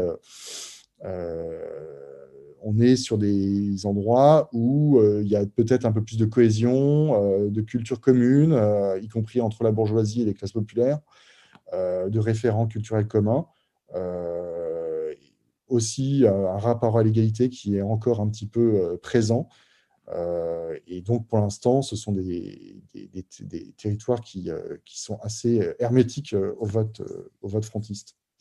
Euh, question du chat. L'idée que les villes gérées par le RN seraient plus violentes entre habitants, violence conjugale, intrafamiliale, est-elle vraie? Alors, euh, je pense qu'il faut. Euh, on peut reprendre la question, mais en retirant le, titre ville FN, parce que de toute façon, il y en a très peu. Hein. Euh, si je prends le bassin minier, euh, il y en a deux. Donc, euh, effectivement, dans des populations paupérisées, on constate effectivement des, des, pratiques addictives importantes. Euh, que ce soit euh, la, consommation de stupéfiants et euh, surtout d'alcool, euh, qui peuvent amener effectivement à un certain nombre de, drames et de, de, violences conjugales. Moi, je l'ai vu à Denain, on le voit dans l'actualité, c'est extrêmement présent. J'en avais discuté avec la mère, je lui avais dit, mais quand vous parlez d'insécurité, moi, la première insécurité, elle est, dans les, dans les, elle est entre les murs, hein, d'une certaine manière, entre les murs et dans, le secret des maisons. Et, souvent, il y a quand même. Moi, j'ai constaté plusieurs féminicides euh, ou homicides euh, à Denain liés à, à des pratiques addictives. Euh, après, le rapport avec euh, le vote frontiste, non, c'est d'abord c'est d'abord une, une, dimension sociale. Bon, sachant que je mets quand même, je prends de grosses pincettes parce que les, les violences conjugales, elles existent dans tous les milieux, elles ne sont pas propres. Bien sûr, aux, aux bien sûr. Oui, oui, bien sûr. Euh, Carole, Carole D71, euh, la question des corps est passionnante. Dans quel état de santé euh, sont, euh, sont les gens que vous rencontrez bah c'est Merci Carole d'en parler parce qu'effectivement, c'est une question. Moi, il y a deux sujets qui sont jamais abordés c'est la question éducative et la question de la santé. Elles sont intimement liées parce que euh, plus on a un niveau éducatif bas, plus on a un rapport à, sa propre santé qui est compliqué. Euh, et qui en plus euh, à plusieurs niveaux, hein, parce qu'il y a la question, euh, je dirais, de, éducative tout simplement, et puis euh, le fait que bah, les professions que l'on exerce abîment les corps. Hein. Si je prends le cas des aides à domicile, ah oui. par exemple, que j'ai suivi ces deux dernières années, mais pas que les aides à domicile, le taux d'accident du travail chez les aides à domicile est deux fois supérieur aux ouvriers du BTP. Euh, donc, euh, si je prends le cas d'une ville comme Denain, euh, on n'a pas de chiffres extrêmement précis sur l'espérance de vie. On en a à l'échelle de l'arrondissement, donc c'est un peu plus un peu plus large. Mais cette espérance de vie se situe en gros autour de 65 ans. voilà, donc on en revient à la question des, des, des, des retraites. Bien sûr. Mais 65 ans. 65 ans, oui, à Denain, c'est. Il y a d'autres chiffres qui avaient circulé qui se sont avérés faux, hein, puisque la maire de Denain avait parlé de 58 ans. J'ai jamais pu vérifier ce, ce, chiffre auprès des, des, autorités de santé. Mais le fait est qu'il y a énormément de, de, morts prématurées liées à ce que je disais tout à l'heure, hein, donc la, la surconsommation euh, d'alcool, de tabac aussi. Hein, bon, ça, c'est une problématique aussi du côté. Alors, ils, ils, ils, sont quand même certains à, à franchir. Alors, il y a celui qui. Euh, terrible, terrible, qui, qui répare son scooter et qui explique qu'il a payé un pneu 22 euros et que donc ça, c'est 22 euros en moins sur le budget alimentation. Mm. Voilà, quand même. Comment? Et, et, et, et il part, euh, et il part effectivement en Belgique, euh, voisine, acheter du tabac. Et ils sont plusieurs comme ça à le, à le faire pour aller acheter du tabac euh, moins, euh, moins, moins cher. Valeur anarchiste? Le 5 Oui. du mois. et le 5 du mois. Et le 5 du mois, bien sûr. Bien sûr. Euh, valeur anarchiste vous demande, euh, alors là la question à 1000 balles, avez-vous une solution stratégique pour contrer le FN Et d'une certaine manière, il y a aussi euh, JB Fox, que suggérez-vous concernant la télé? Puisqu'on a, on a expliqué le rôle quand même d'un- d'un- influenceuse de la télévision qu'on a tendance à oublier. Et franchement, quand on lit le bouquin, ça revient, euh, ça- ça- voilà, ça, saute à la figure. Quoi. Ah, mais c'est puissant. C'est extrêmement puissant. Alors, hum, attends, franchement, je ne suis pas du tout compétent pour, euh, pour, euh, pour Ah, suggérer. J'ai eu peur, j'ai cru que vous alliez dire, je, je suis pas contre le Front National. Non, compétent. Non, mais voilà, Je- pas de solution magique, mais j'en reviens à ce que je disais tout à l'heure. hein. Je, je pense que euh, on s'en sortira à la fois par des programmes sociaux. euh, alors là, je parle vraiment des territoires très abîmés, hein, où on part de, Bien sûr. de très très loin. Euh, je pense il faut beaucoup plus faire avec les gens dans les politiques locales. Ça, c'est aussi un des grands défauts des, élus locaux. Euh, C'est-à-dire que la question de la démocratie et des pratiques démocratiques, euh, euh, mais c'est un travail vraiment de, de dentelle. hein. Et on en revient toujours, toujours, toujours à la question éducative. Voilà, alors ça, c'est. Et du rapport au, entre guillemets, au, savoir, c'est-à-dire que ceux qui restent sur euh, ces territoires ruraux post-industriels, qui sont à, la fois euh, très attachés à leur territoire, parce que partir, ça coûte cher, c'est compliqué aussi de partir faire ses études euh, dans une grande ville, vous verrez dans mon prochain livre. Beaucoup de ces femmes avaient aspiré à peut-être devenir infirmières, mais pour ça, il fallait aller à Valenciennes ou, à Lille. Ça- et donc, partir, c'était tout de suite compliqué parce que quand on a un père qui ne travaille pas ou un père qui est ouvrier, euh, une mère qui ne travaille pas, on peut pas, et qui a beaucoup d'enfants, on ne peut pas payer ses, études. Donc, on est obligé de rester. Et euh, en, restant, on ne peut pas faire d'études. Euh, donc, je ne dis pas qu'il va falloir installer des universités partout, mais c'est vrai que dans la culture ouvrière, là où il y a eu une organisation sociale forte, euh, la, disparition du mouvement ouvrier, se fait vraiment, euh, enfin, est extrêmement lente. C'est-à-dire que si je prends le cas de Denain, la disparition d'Usinor remonte aux années 80. Donc, on, ça commence à faire euh, un, certain nombre de temps, mais dans, les, dans les, les pratiques sociales, il y a des choses qui restent. Et dans les pratiques sociales, par exemple, faire des études, ce n'est pas forcément quelque chose qui est survalorisé. Certains le font, mais d'autres considèrent que ce qui va être important, c'est de faire un bon apprentissage, c'est euh, travailler de ses mains euh, pour se distinguer euh, bah, de ceux qui vivent de l'aide sociale, qui sont des cassos d'une certaine manière. On, va, on va survaloriser cela et derrière, on va survaloriser la consommation et les signes extérieurs de, de richesse qui peuvent exister. Donc, ça va être, par exemple, s'acheter une moto, s'acheter une grande télévision, éventuellement partir au camping dans le sud de la France pendant les vacances d'été. Là, je parle pour ceux qui travaillent. hein. Euh, et donc, c'est vrai que la, la question éducative est, est une question complexe qui ne peut pas se résoudre que par l'école. C'est-à-dire que voilà, il faut des, il faut des travailleurs sociaux, beaucoup plus. Euh, moi, j'ai suivi pour les femmes du lien euh, Valérie, qui est TISF. TISF, je pense que vous ne savez pas ce que c'est. C'est une d'intervention sociale et familiale. Ce sont les anciennes travailleuses familiales. Ce sont des travailleuses sociales qui euh, travaillent dans des associations financées généralement par les départements euh, et qui interviennent à la demande des services sociaux ou sur injonction euh, des services de la protection de l'enfance, qui interviennent dans des familles à raison de une à deux demi-journées par semaine, pendant parfois plusieurs années, dans des familles, à la fois pour aider les parents dans l'éducation de leurs enfants, apprendre à des parents à être parents d'une certaine manière, et accompagner aussi les enfants. Euh, c'est vraiment un travail extrêmement fin. Et voilà, il n'y a que 8000 TIS TISF en France, malheureusement. Euh, or, euh, il faudrait qu'elles soient beaucoup plus nombreuses parce que c'est voilà, pour prévenir, je dirais, des, drames, pour prévenir des, des, des, déplacements qui peuvent être destructeurs en foyer ou dans des, familles d'accueil, euh, pour euh, faire prendre conscience de l'importance de l'école. Euh, voilà, elles peuvent jouer un rôle essentiel. Est-ce que vous avez assisté, vous demande Asparoc, euh, au fait que dans la grande pauvreté, dans la grande pauvreté, les gens ne managent plus vraiment leur argent, mais davantage leur temps? Est-ce une réalité invisible à la société? Oh là, Ah oui, on n'est pas chez les cons ici. Je ne vois pas trop ce que ça veut dire, manager son temps et son argent. Euh, bah, la, grande pauvreté, elle concerne d'abord des gens qui ne travaillent pas.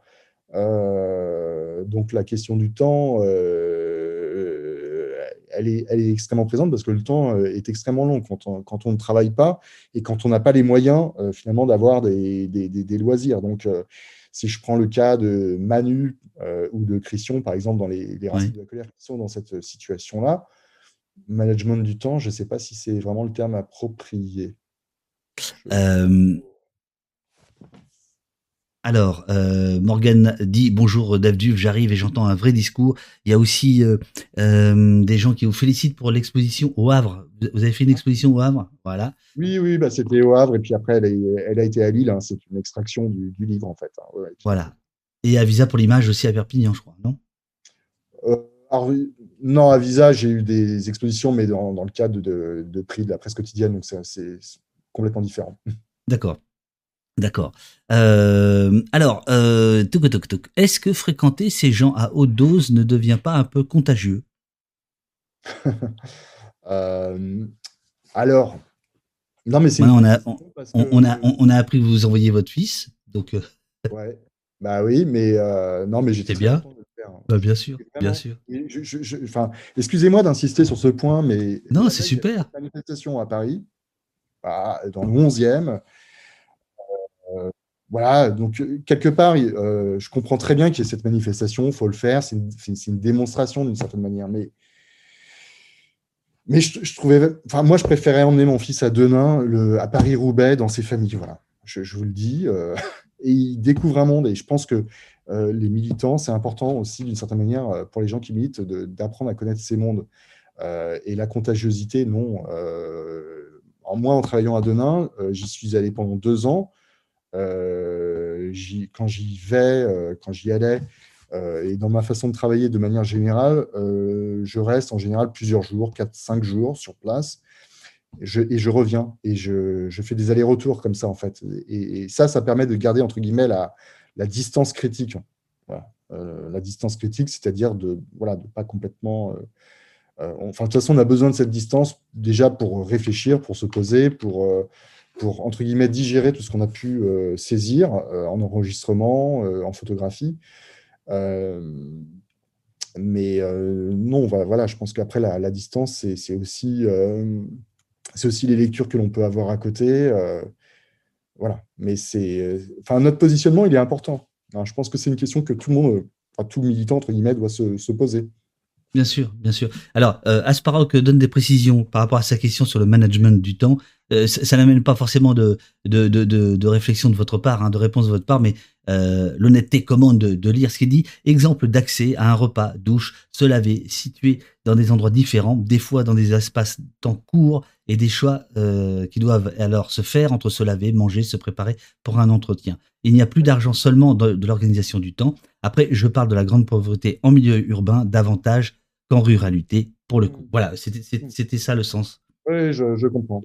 Non, mais il y a des arbitrages dans tous les cas. Par rapport à l'argent, effectivement, il y a des, des arbitrages parce qu'on on peut pas tout payer. Euh, et sur le temps, euh, peut-être je peux dire moi de ce que j'ai pu voir, c'est que le temps, euh, pour revenir à la question des mobilités, est extrêmement important. C'est-à-dire que la- le, le- le- coût des mobilités dans les vies, pour certaines personnes, je pense notamment aux travailleurs intérimaires, le temps passé à se déplacer quand on n'a pas de moyens de transport propres, euh, c'est vrai en milieu urbain, mais c'est aussi vrai dans les milieux périurbains et ruraux, euh, est extrêmement présent. Donc, il y a, y a- mais voilà, ça peut concerner une partie de la, pauvreté ou de la grande pauvreté, je ne sais pas comment la- l'appeler, mais euh, voilà, c'est, mais je pense que pour tout à chacun, et c'est pour ça d'ailleurs que dans, dans les racines de la colère, dans les petites fiches euh, de présentation de- des protagonistes, j'indiquais le, le temps passé euh, de manière jour- journalière dans les transports en commun ou dans les transports.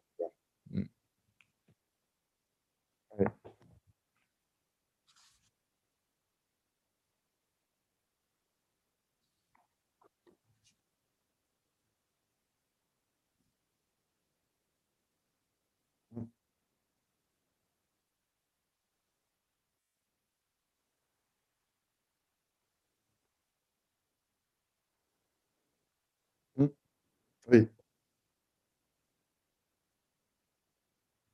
Ah, Il n'y a, y a- pas la mobilité. euh, Il y a pas la mobilité. euh, euh, mobilité. ouais, et, alors, il il y, avait, il y avait plus de son pour moi, mais juste pour moi, je- donc je relis. Guillaume et Aline. euh, moyen de transport, marche, à- marche à pied, voiture. Temps passé dans les transports chaque jour entre 0 et 30 minutes. Revenu mensuel 1100 euros net de RSA. Distance parcourue chaque jour 0 et 10 km. Distance euh, destination la plus lointaine Disneyland 204 km. Nombre de départements de résidence voilà. Euh, C'était pour faire écho à ce dont Vincent parlait à l'instant, les, petites fiches qui, qui, démarrent. Alors, euh, Vincent, sur votre travail, il y a, quelques, euh, j'imagine que vous êtes extrêmement habitué à ça, il y a quelques réserves sur la forme, que moi je trouve géniale, parce que perturbante, euh, mais qui perturbe. hein. Euh, voilà, Euh, la forme du, du, roman photo. Alors, certains peuvent y voir, euh, euh, voilà, se, demandent si c'est si c'est bien adapté à la misère euh, dont il est question. Euh, certains se, demandent si c'est pas euh, euh, un côté un peu striptease, émission belge que moi j'adorais, où on se moquerait un petit peu de cette culture-là. J'imagine qu'on vous a posé 200 000 fois la question, mais elle revient. Non, mais il y a. Alors, moi, c'est extrêmement simple, en fait. Euh, quand j'ai commencé le travail documentaire euh, sur les, les villes FN, donc avec Valérie Gounet, pour écrire L'illusion nationale, au départ, enfin, je travaillais avec une historienne. Euh, quand on, décide de travailler ensemble, en 2014, on sort des élections municipales et on, a l'intention dès le départ de, dire allons à la rencontre des électeurs dans ces villes. Voilà, ça c'est le parti pris euh, de départ.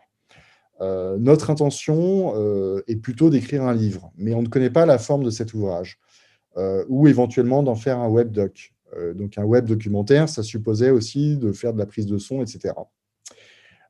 Et donc, quand on a commencé ce travail, quand moi j'ai commencé à rencontrer ces, électeurs, j'ai tout de suite fait des captations sonores.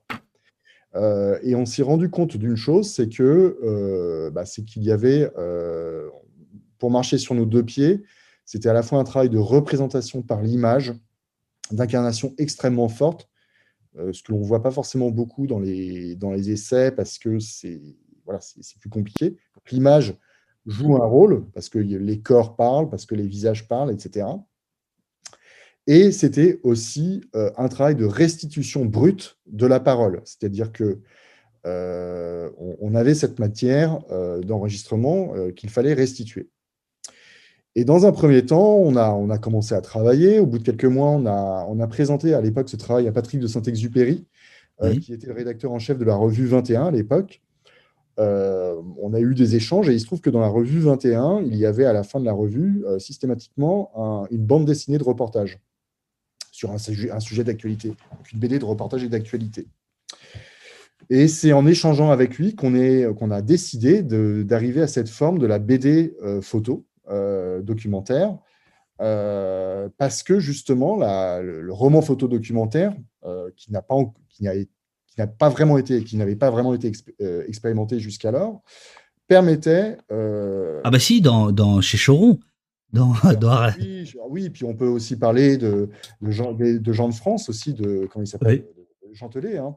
Alors même si c'est une forme un peu, un peu différente, euh, mais oui, Cheron, mais après c'est voilà. dans Choron, c'était autre chose. Non, non, bien sûr, bien sûr. autre chose. Mais il y a eu, euh, enfin voilà, c'est, il n'y avait pas eu véritablement un travail entre guillemets sérieux, documenté, documenté. Non, non, non.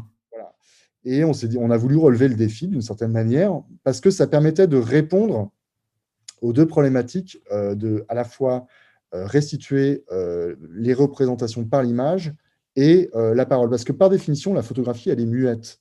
Elle peut exprimer des choses, elle peut suggérer des choses, mais en aucun cas, elle, est en capacité à restituer la parole des gens, tout simplement. et, et, donc, on a, on essayé, tout simplement, on a vraiment expérimenté. Au départ, c'était pour la revue 21 dans un premier temps. Et on s'est rendu compte que ça fonctionnait. on l'a fait de manière très, très artisanale au départ. Et puis là, au fur et à mesure, les choses se sont, se sont affinées. Euh, et puis, vous savez, moi, comme photographe, euh, comment dire, j'ai beaucoup de, collègues, de confrères qui font des livres de photographie, mais qui finalement ont un écho assez, assez, assez réduit. Hein. C'est-à-dire que bah, les livres de photographie sont lus par des photographes. Je, caricature, mais euh, à peine. Hein. et ça, moi, ça ne m'intéresse pas. Je voulais toucher un public beaucoup plus large. Euh, et, pour le coup, la forme assez originale a permis de, toucher à la fois les gens qui s'intéressent au monde de la BD. je suis un gros lecteur de bande dessinée, hein, je, précise. Alors, d'ailleurs, j'ai oublié de dire, mais au tout début, il y a euh, quelques planches euh, qui sont très jolies d'ailleurs de Eddie Vaccaro qui raconte ce que vous ne pouviez pas raconter, c'est-à-dire l'histoire de, de Denain avec quatre cinémas à une époque, quand même. Enfin, c'est quand même assez extraordinaire. Hop, hop, hop, j'ai ma caméra qui se barre, décidément faire une émission sous Covid, c'est compliqué. Euh, voilà, mais là, je, remonte. Voilà. par exemple, ça, je trouve ça magnifique. Euh, le, site usineur d'Ena était l'un des fleurons de la production d'acier en France. Tentaculaire, l'usine s'étendait, l'usine s'étendait sur près de 10 km. 10 km. 24 heures sur 24, 7 jours sur 7. Elle ne s'arrêtait jamais. 10 000 salariés y travaillaient. En 74, l'usine produisait 2 420 000 tonnes d'acier, son record historique. Et donc au début, là, je, suis en train de montrer, en fait, hein, Vincent, vous n'avez pas le retour. Je suis en train de montrer voilà, les, premières pages qui sont très très belles. Et après, on, va basculer. Euh, bah, évidemment, l'usine ferme, même c'est pire que ça, c'est qu'elle est délocalisée, elle part en Chine. Et euh, tout d'un coup, on passe de la BD au roman photo et c'est parti. Et là, c'est parti pour un, pour un, pour un voyage. Euh, ça veut dire le, les bouquins ont bien marché? Oui, oui, oui. Bah oui, oui, oui, c'est ça. par rapport à un livre photo classique, euh, les, livres ont bien marché. Les Racines de la colère, hein, en particulier. Euh, c'est un livre qui, ah, qui, a été reconnu par les pères de la BD, puisqu'il a obtenu le, prix France, Info de la BD d'actualité et de reportage. Euh, et donc, voilà. pour moi, c'est une BD. Hein. La BD, aujourd'hui, c'est un, un, genre c'est pas forcément un objet dessiné. Hein. Il y a beaucoup de BD d'ailleurs, vous avez l'impression qu'elles sont dessinées, mais tout est numérique. C'est fait à partir de photos, etc. Euh, le prochain livre, d'ailleurs, il, y a une part de la, du dessin qui est encore plus importante, puisque chaque portrait de femme est introduit en BD dessinée euh, pour raconter la jeunesse de ces femmes, leur parcours de vie, comment elles sont arrivées dans ces métiers du lien. Euh, donc c'est vraiment une mise en récit, hein. et donc à chaque fois on a entre 3 et 7 pages de BD pour chaque femme, euh, avec Thierry Chavant au dessin. Je ne sais pas si vous voyez qui c'est, c'est lui qui a réalisé l'enquête de Mediapart euh, euh, sur l'affaire Sarkozy-Kadhafi. Ah oui, bien sûr, oui, oui, d'accord. L'adaptation de Flic récemment, avec Mathilda à la couleur qui a fait des très belles couleurs de la très belle BD sur les algues vertes. Voilà, donc c'est. Bien sûr. Enfin, je ne pas ici, mais c'est le, le, résultat est absolument incroyable. Et à chaque fois, on travaille par rapport à des photos d'archives. C'est-à-dire que euh, la BD dans les racines de la colère, euh, je l'ai faite à partir de photos. Enfin, Eddie Vaccaro a travaillé par rapport à des, photographies d'archives que j'ai pu récupérer, soit des archives privées familiales ou des archives publiques. Et là, pour, euh, les femmes du lien, c'est exactement la même chose. On, essaye de reconstituer un, un, monde perdu, entre guillemets, euh, donc il y a cette double. Voilà, donc non, non, il n'y a pas de. faut pas avoir de mépris dans le genre du roman photo. Hein, c'est pas du tout. D'ailleurs, moi j'envisage peut-être de travailler sur des, des, populations plus, euh, plus favorisées à terme, on verra. Euh, et je, continuerai à utiliser ce, mode narratif. voilà, qui permet de toucher un, je vous dis, un, public beaucoup plus, beaucoup plus large. Et voilà, c'est à la fois un essai, c'est à la fois une BD, c'est à la fois un roman photo, un livre de photos, c'est un peu tout ça à la fois. Alors, euh, Orpheus vous, vous, vous demande, oui, c'est un peu tout ça à la fois. Euh, est-ce que vous avez eu des retours de la part des gens qui sont dans le livre? Bien sûr. Bah déjà, je suis, resté en relation avec la plupart d'entre elles. Euh, aussi en partie grâce aux réseaux sociaux, mais aussi par rapport au fait que j'ai fait beaucoup de restitutions de ce livre dans, dans la région. D'ailleurs, quand Les Racines de la colère est sorti, le premier endroit où on a fait une présentation, c'était la médiathèque de Denain, voilà, où on a eu voilà, il y a eu plein de monde. C'était la première fois qu'il y avait eu autant de monde, d'ailleurs, redire des responsables de la médiathèque, euh, où certains des protagonistes, d'ailleurs, ont pris la parole. Euh, et euh, il y a eu énormément de retours aussi médias, hein, presse française, presse étrangère, documentaires de télévision. Et, est-ce qu'il y a eu des malentendus? Pas, pas, forcément violents, méchants ou, ou agressifs, mais est-ce que certains n'ont pas compris votre démarche, de, quel que soit le bord, je veux dire oui, oui, oui, euh, oui, quel que soit le bord, vous avez raison de le préciser. Euh, oui, bien sûr. alors moi, j'ai aussi dans ma mythologie quelque chose de, précis, c'est que je le fais là d'ailleurs en ce moment. Euh, quand je pose, si vous voulez, les séquences et que je, je, restitue une partie des enregistrements dans les bulles, tous les textes, je les fais relire par les protagonistes. parce que ce sont leurs paroles que je restitue, que je remodèle parfois évidemment, euh, mais pour pas trahir, disons, le propos euh, de, ces personnes, je tiens beaucoup à ce que euh, qu'elles puissent relire et éventuellement corriger. donc il n'y a pas de, il a pas de tremperie d'une certaine manière. Et non, enfin, le, sentiment général, vraiment, à chaque fois qu'il ressort, c'est un sentiment de fierté d'être dans un livre. Vraiment. Mmh.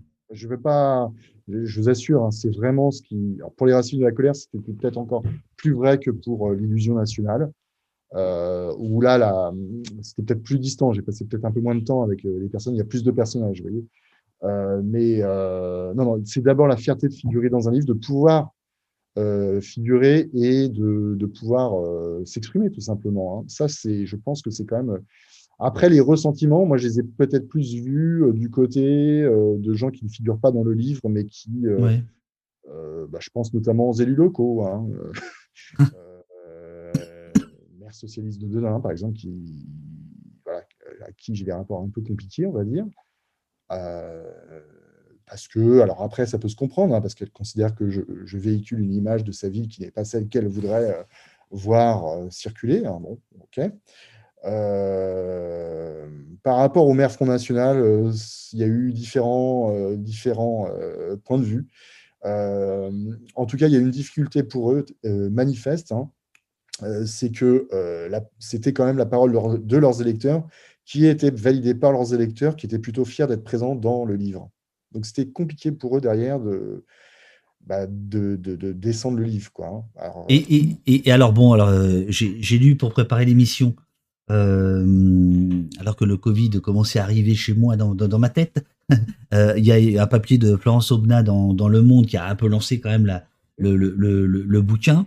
Euh, est-ce que, à l'inverse, dans l'élite dont on parlait tout à l'heure, est-ce qu'il y a eu des malentendus? Est-ce qu'il y a des gens qui n'ont pas compris, qui ont descendu le, bouquin, qui ont euh, qui n'ont pas apprécié la démarche? Oui, alors sur l'illusion nationale, ça a été, euh, ça a été, enfin, je sais pas si c'est l'élite, mais le fait de faire le choix d'une couverture de livre avec une Marine Le Pen qui fait un selfie avec une jeune fille blonde à ses côtés, n'a pas toujours été euh, bien compris. Euh, voilà, moi j'ai vu des gens en librairie me dire euh, ah mais je peux pas avoir ce livre chez moi, quoi, c'est pas possible, quoi, parce qu'il s'arrêtait à la couverture. Donc ce c'était pas forcément l'élite, hein, mais voilà. Après, pour les racines de la colère, il se trouve qu'à la fin, il y a une post-face que j'ai transformée en lettre ouverte à, à Emmanuel Absolument le livre sort en mars 2019, hein, on est en plein mouvement des Gilets jaunes. Il est probable que je n'aurais pas forcément fait cette lettre euh, si euh, le livre était sorti dans un autre contexte. quand j'ai commencé à écrire ce livre, je n'avais absolument pas prévu, évidemment, le mouvement des Gilets jaunes. Euh, mais voilà, j'ai fait cette lettre et je me suis permis de lui envoyer, de lui adresser un exemplaire de, ce livre, comme je l'ai adressé d'ailleurs à d'autres politiques.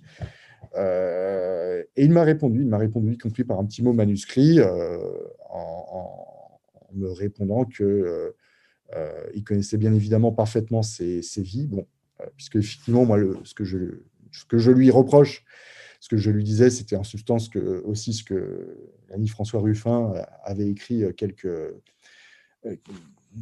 au même moment, hein, c'était, je crois que c'était le titre du livre, c'était Lettre à, à, ce pays que vous ne connaissez pas. Enfin, oui, oui, oui, absolument.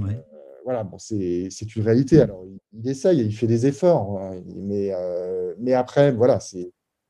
Disons que euh, j'ai pas eu, non, j'ai pas eu de critiques très violentes, hein, je, je dois dire. Non, mais très bien, tant mieux, tant mieux, tant, euh, mieux, tant mieux, tant mieux. Euh, Mister, euh, Mystery Joff elle nous dit tiens, sur l'extrême droite, ce qui pourrait vous servir en termes de lutte, venez documenter la Wallonie à côté de vous, par la même langue, où l'extrême droite ne pèse que 1%.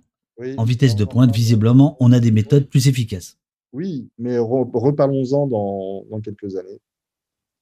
Voilà, parce que la Belgique est un, est un pays qui a un système politique euh, et institutionnel très différent, mais, euh, mais on voit poindre quand même. euh, il y, a eu, il y a eu un cordon sanitaire, ce que, ce que les Belges appellent le cordon sanitaire, euh, où, euh, où Y les, compris euh, médiatique.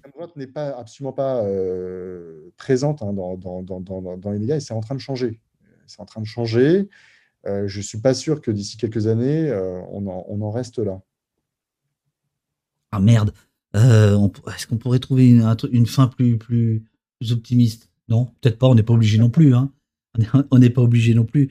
Euh, une dernière chose. J'imagine, Vincent, que vous avez vu passer cette vidéo de- d'Hénin Beaumont sur Twitter, Mm. qui a été justement beaucoup documentée. Euh, donc, euh, la mère et la fille, il est 19h59 et 50 secondes, et elles apprennent le résultat. La fille fait un doigt d'honneur, la mère sort des insultes. Depuis, les deux sont harcelés sur les réseaux sociaux. Elles ont essayé de joindre le journaliste qui avait mis la vidéo sur, sur Twitter. Bon, le coup est parti. Mais moi, ce qui m'intéresse, c'est- votre regard. Euh, Il y, a, eu, euh, euh, tout un tas de commentaires sur cette vidéo. Quel serait le vôtre? Moi, cette scène-là, je l'ai vécue en direct. je n'ai pas couvert les soirées électorales hein, cette fois-ci, mais j'en ai, couvert plein d'autres, notamment, notamment à Hénin-Beaumont, élection régionale, élection présidentielle, et ce genre de scène, j'y ai assisté. Et c'est vrai que euh, bon, il y a quelque chose de touchant dans cette scène. Voilà, c'est-à-dire que moi j'ai senti dans, enfin, je pense que la viralité euh, de, de, de, cette vidéo, elle est aussi liée au fait que les gens ils sont, sont en partie touchés. Euh, et il y a beaucoup d'ambivalence là-dedans. C'est-à-dire que bon, ce sont effectivement des, des électrices du Front National, mais on, ressent, il y a un ressenti derrière. Voilà, pour, pour schématiser, mais de, de, de, de, voir euh, d'une certaine manière deux victimes de la mondialisation, pour, pour faire un, un raccourci. Et, et quelque part, il y a le sentiment que euh, euh, il y a un dégoût par rapport euh, au fait que ce soit Emmanuel Macron qui soit élu, plus que euh, finalement que ce, soit, que ce ne soit pas Marine Le Pen qui soit élue. Vous voyez ce que je veux dire?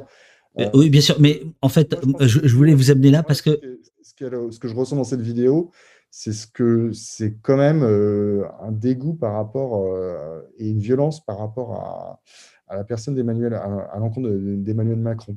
Peut-être au-delà de la question de Marine Le Pen. Euh, mais en, en fait, ce qui, m'avait aussi marqué, c'est dans certains commentaires, j'ai trouvé euh, beaucoup de. Euh, mince, j'avais le mot en tête et là je ne l'ai plus. Euh, de condescendance. Voilà. Oui, ah oui, oui, oui, bien sûr, bien sûr, bien sûr. Et, et de, de la part de gens de gauche, hein, qui, qui, qui n'arrivent pas à se situer par rapport à cette colère, par rapport à. Mais ça, c'est exactement ce que l'on a entendu au, moment des, au début du mouvement des Gilets jaunes. Je, je parle vraiment de l'acte 1, de l'acte 2, euh, les, les premiers jours du mouvement du Gilet jaune. euh, il y a systématiquement, euh, malheureusement, et ça, je pense que c'est une grande erreur, euh, un besoin de disqualifier euh, une partie de ces classes populaires en raison euh, de, de leur vote euh, ou de leurs opinions. Euh, et je pense que euh, il y a une, force, une forme de, facili- de facilité finalement euh, à, discréditer les gens parce qu'ils votent pour un tel ou pour un tel. Euh, voilà, c'est une réalité.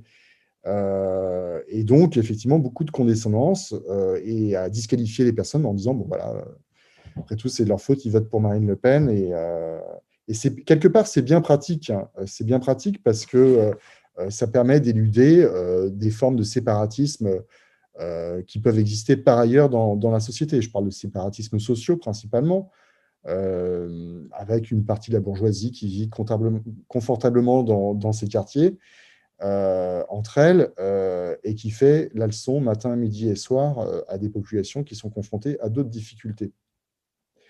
Et ça, c'est quand même quelque chose qui est extrêmement ressenti, je pense, aujourd'hui dans, notre, société. Dernière, question, Vincent, après je, vous libère. c'est Simone qui vous pose la question. Euh, que pensez-vous du discours selon lequel il ne faut pas s'approcher ni parler avec, entre guillemets, ces gens-là, car cela reviendrait à, légitimité, à légitimer pardon, le discours raciste? Vous avez dû entendre ça souvent. Oui, bah j'en reviens à ce que je disais tout à l'heure, c'est très pratique, c'est très pratique, mais euh, malheureusement c'est complètement euh, inopérant. Moi je pense au contraire qu'il faut, il faut aller vers cet électorat. Je parle de l'électorat, hein. attention. Euh, il faut absolument aller vers cet électorat d'une manière ou d'une autre. Euh, voilà, enfin, les, fractures multiples dans notre pays font qu'on a des, bulles de discussion qui sont extrêmement fermées. C'est le cas là présentement. Bien sûr. Euh, c'est le cas sur les réseaux sociaux, très clairement, et encore plus sur Twitter, où vraiment, voilà. Euh, on sait que les algorithmes favorisent ces, cas de discussion. C'est évidemment euh, renforcé aussi par les pratiques, euh, les pratiques culturelles. Et l'un des grands problèmes, je, pense, aujourd'hui de, nos sociétés contemporaines, c'est le fait qu'on n'ait pas, pas de, de référents culturels communs. J'ai 49 ans, David, je pense qu'on est à peu près la même génération. Euh, oh, je suis un petit peu plus vieux, un peu, de respect, jeune homme. Enfin voilà, quand on était gamin, euh, il y avait trois chaînes de télévision. Euh, quand il y avait la Grande Vadrouille ou le Cornio à la télévision, bah, quand j'étais môme à l'école, tout le monde parlait de, la même chose le lendemain. On parlait tous, on avait les mêmes, et quel que soit le milieu social et, et l'endroit d'où l'on venait. Et, et, je crois que l'un des, des grands enjeux pour la gauche dans les années qui viennent, euh, c'est justement d'être en capacité à répondre à cet euh, imaginaire du ressentiment et à recréer des imaginaires dans lesquels les classes populaires, toutes les classes populaires puissent se retrouver.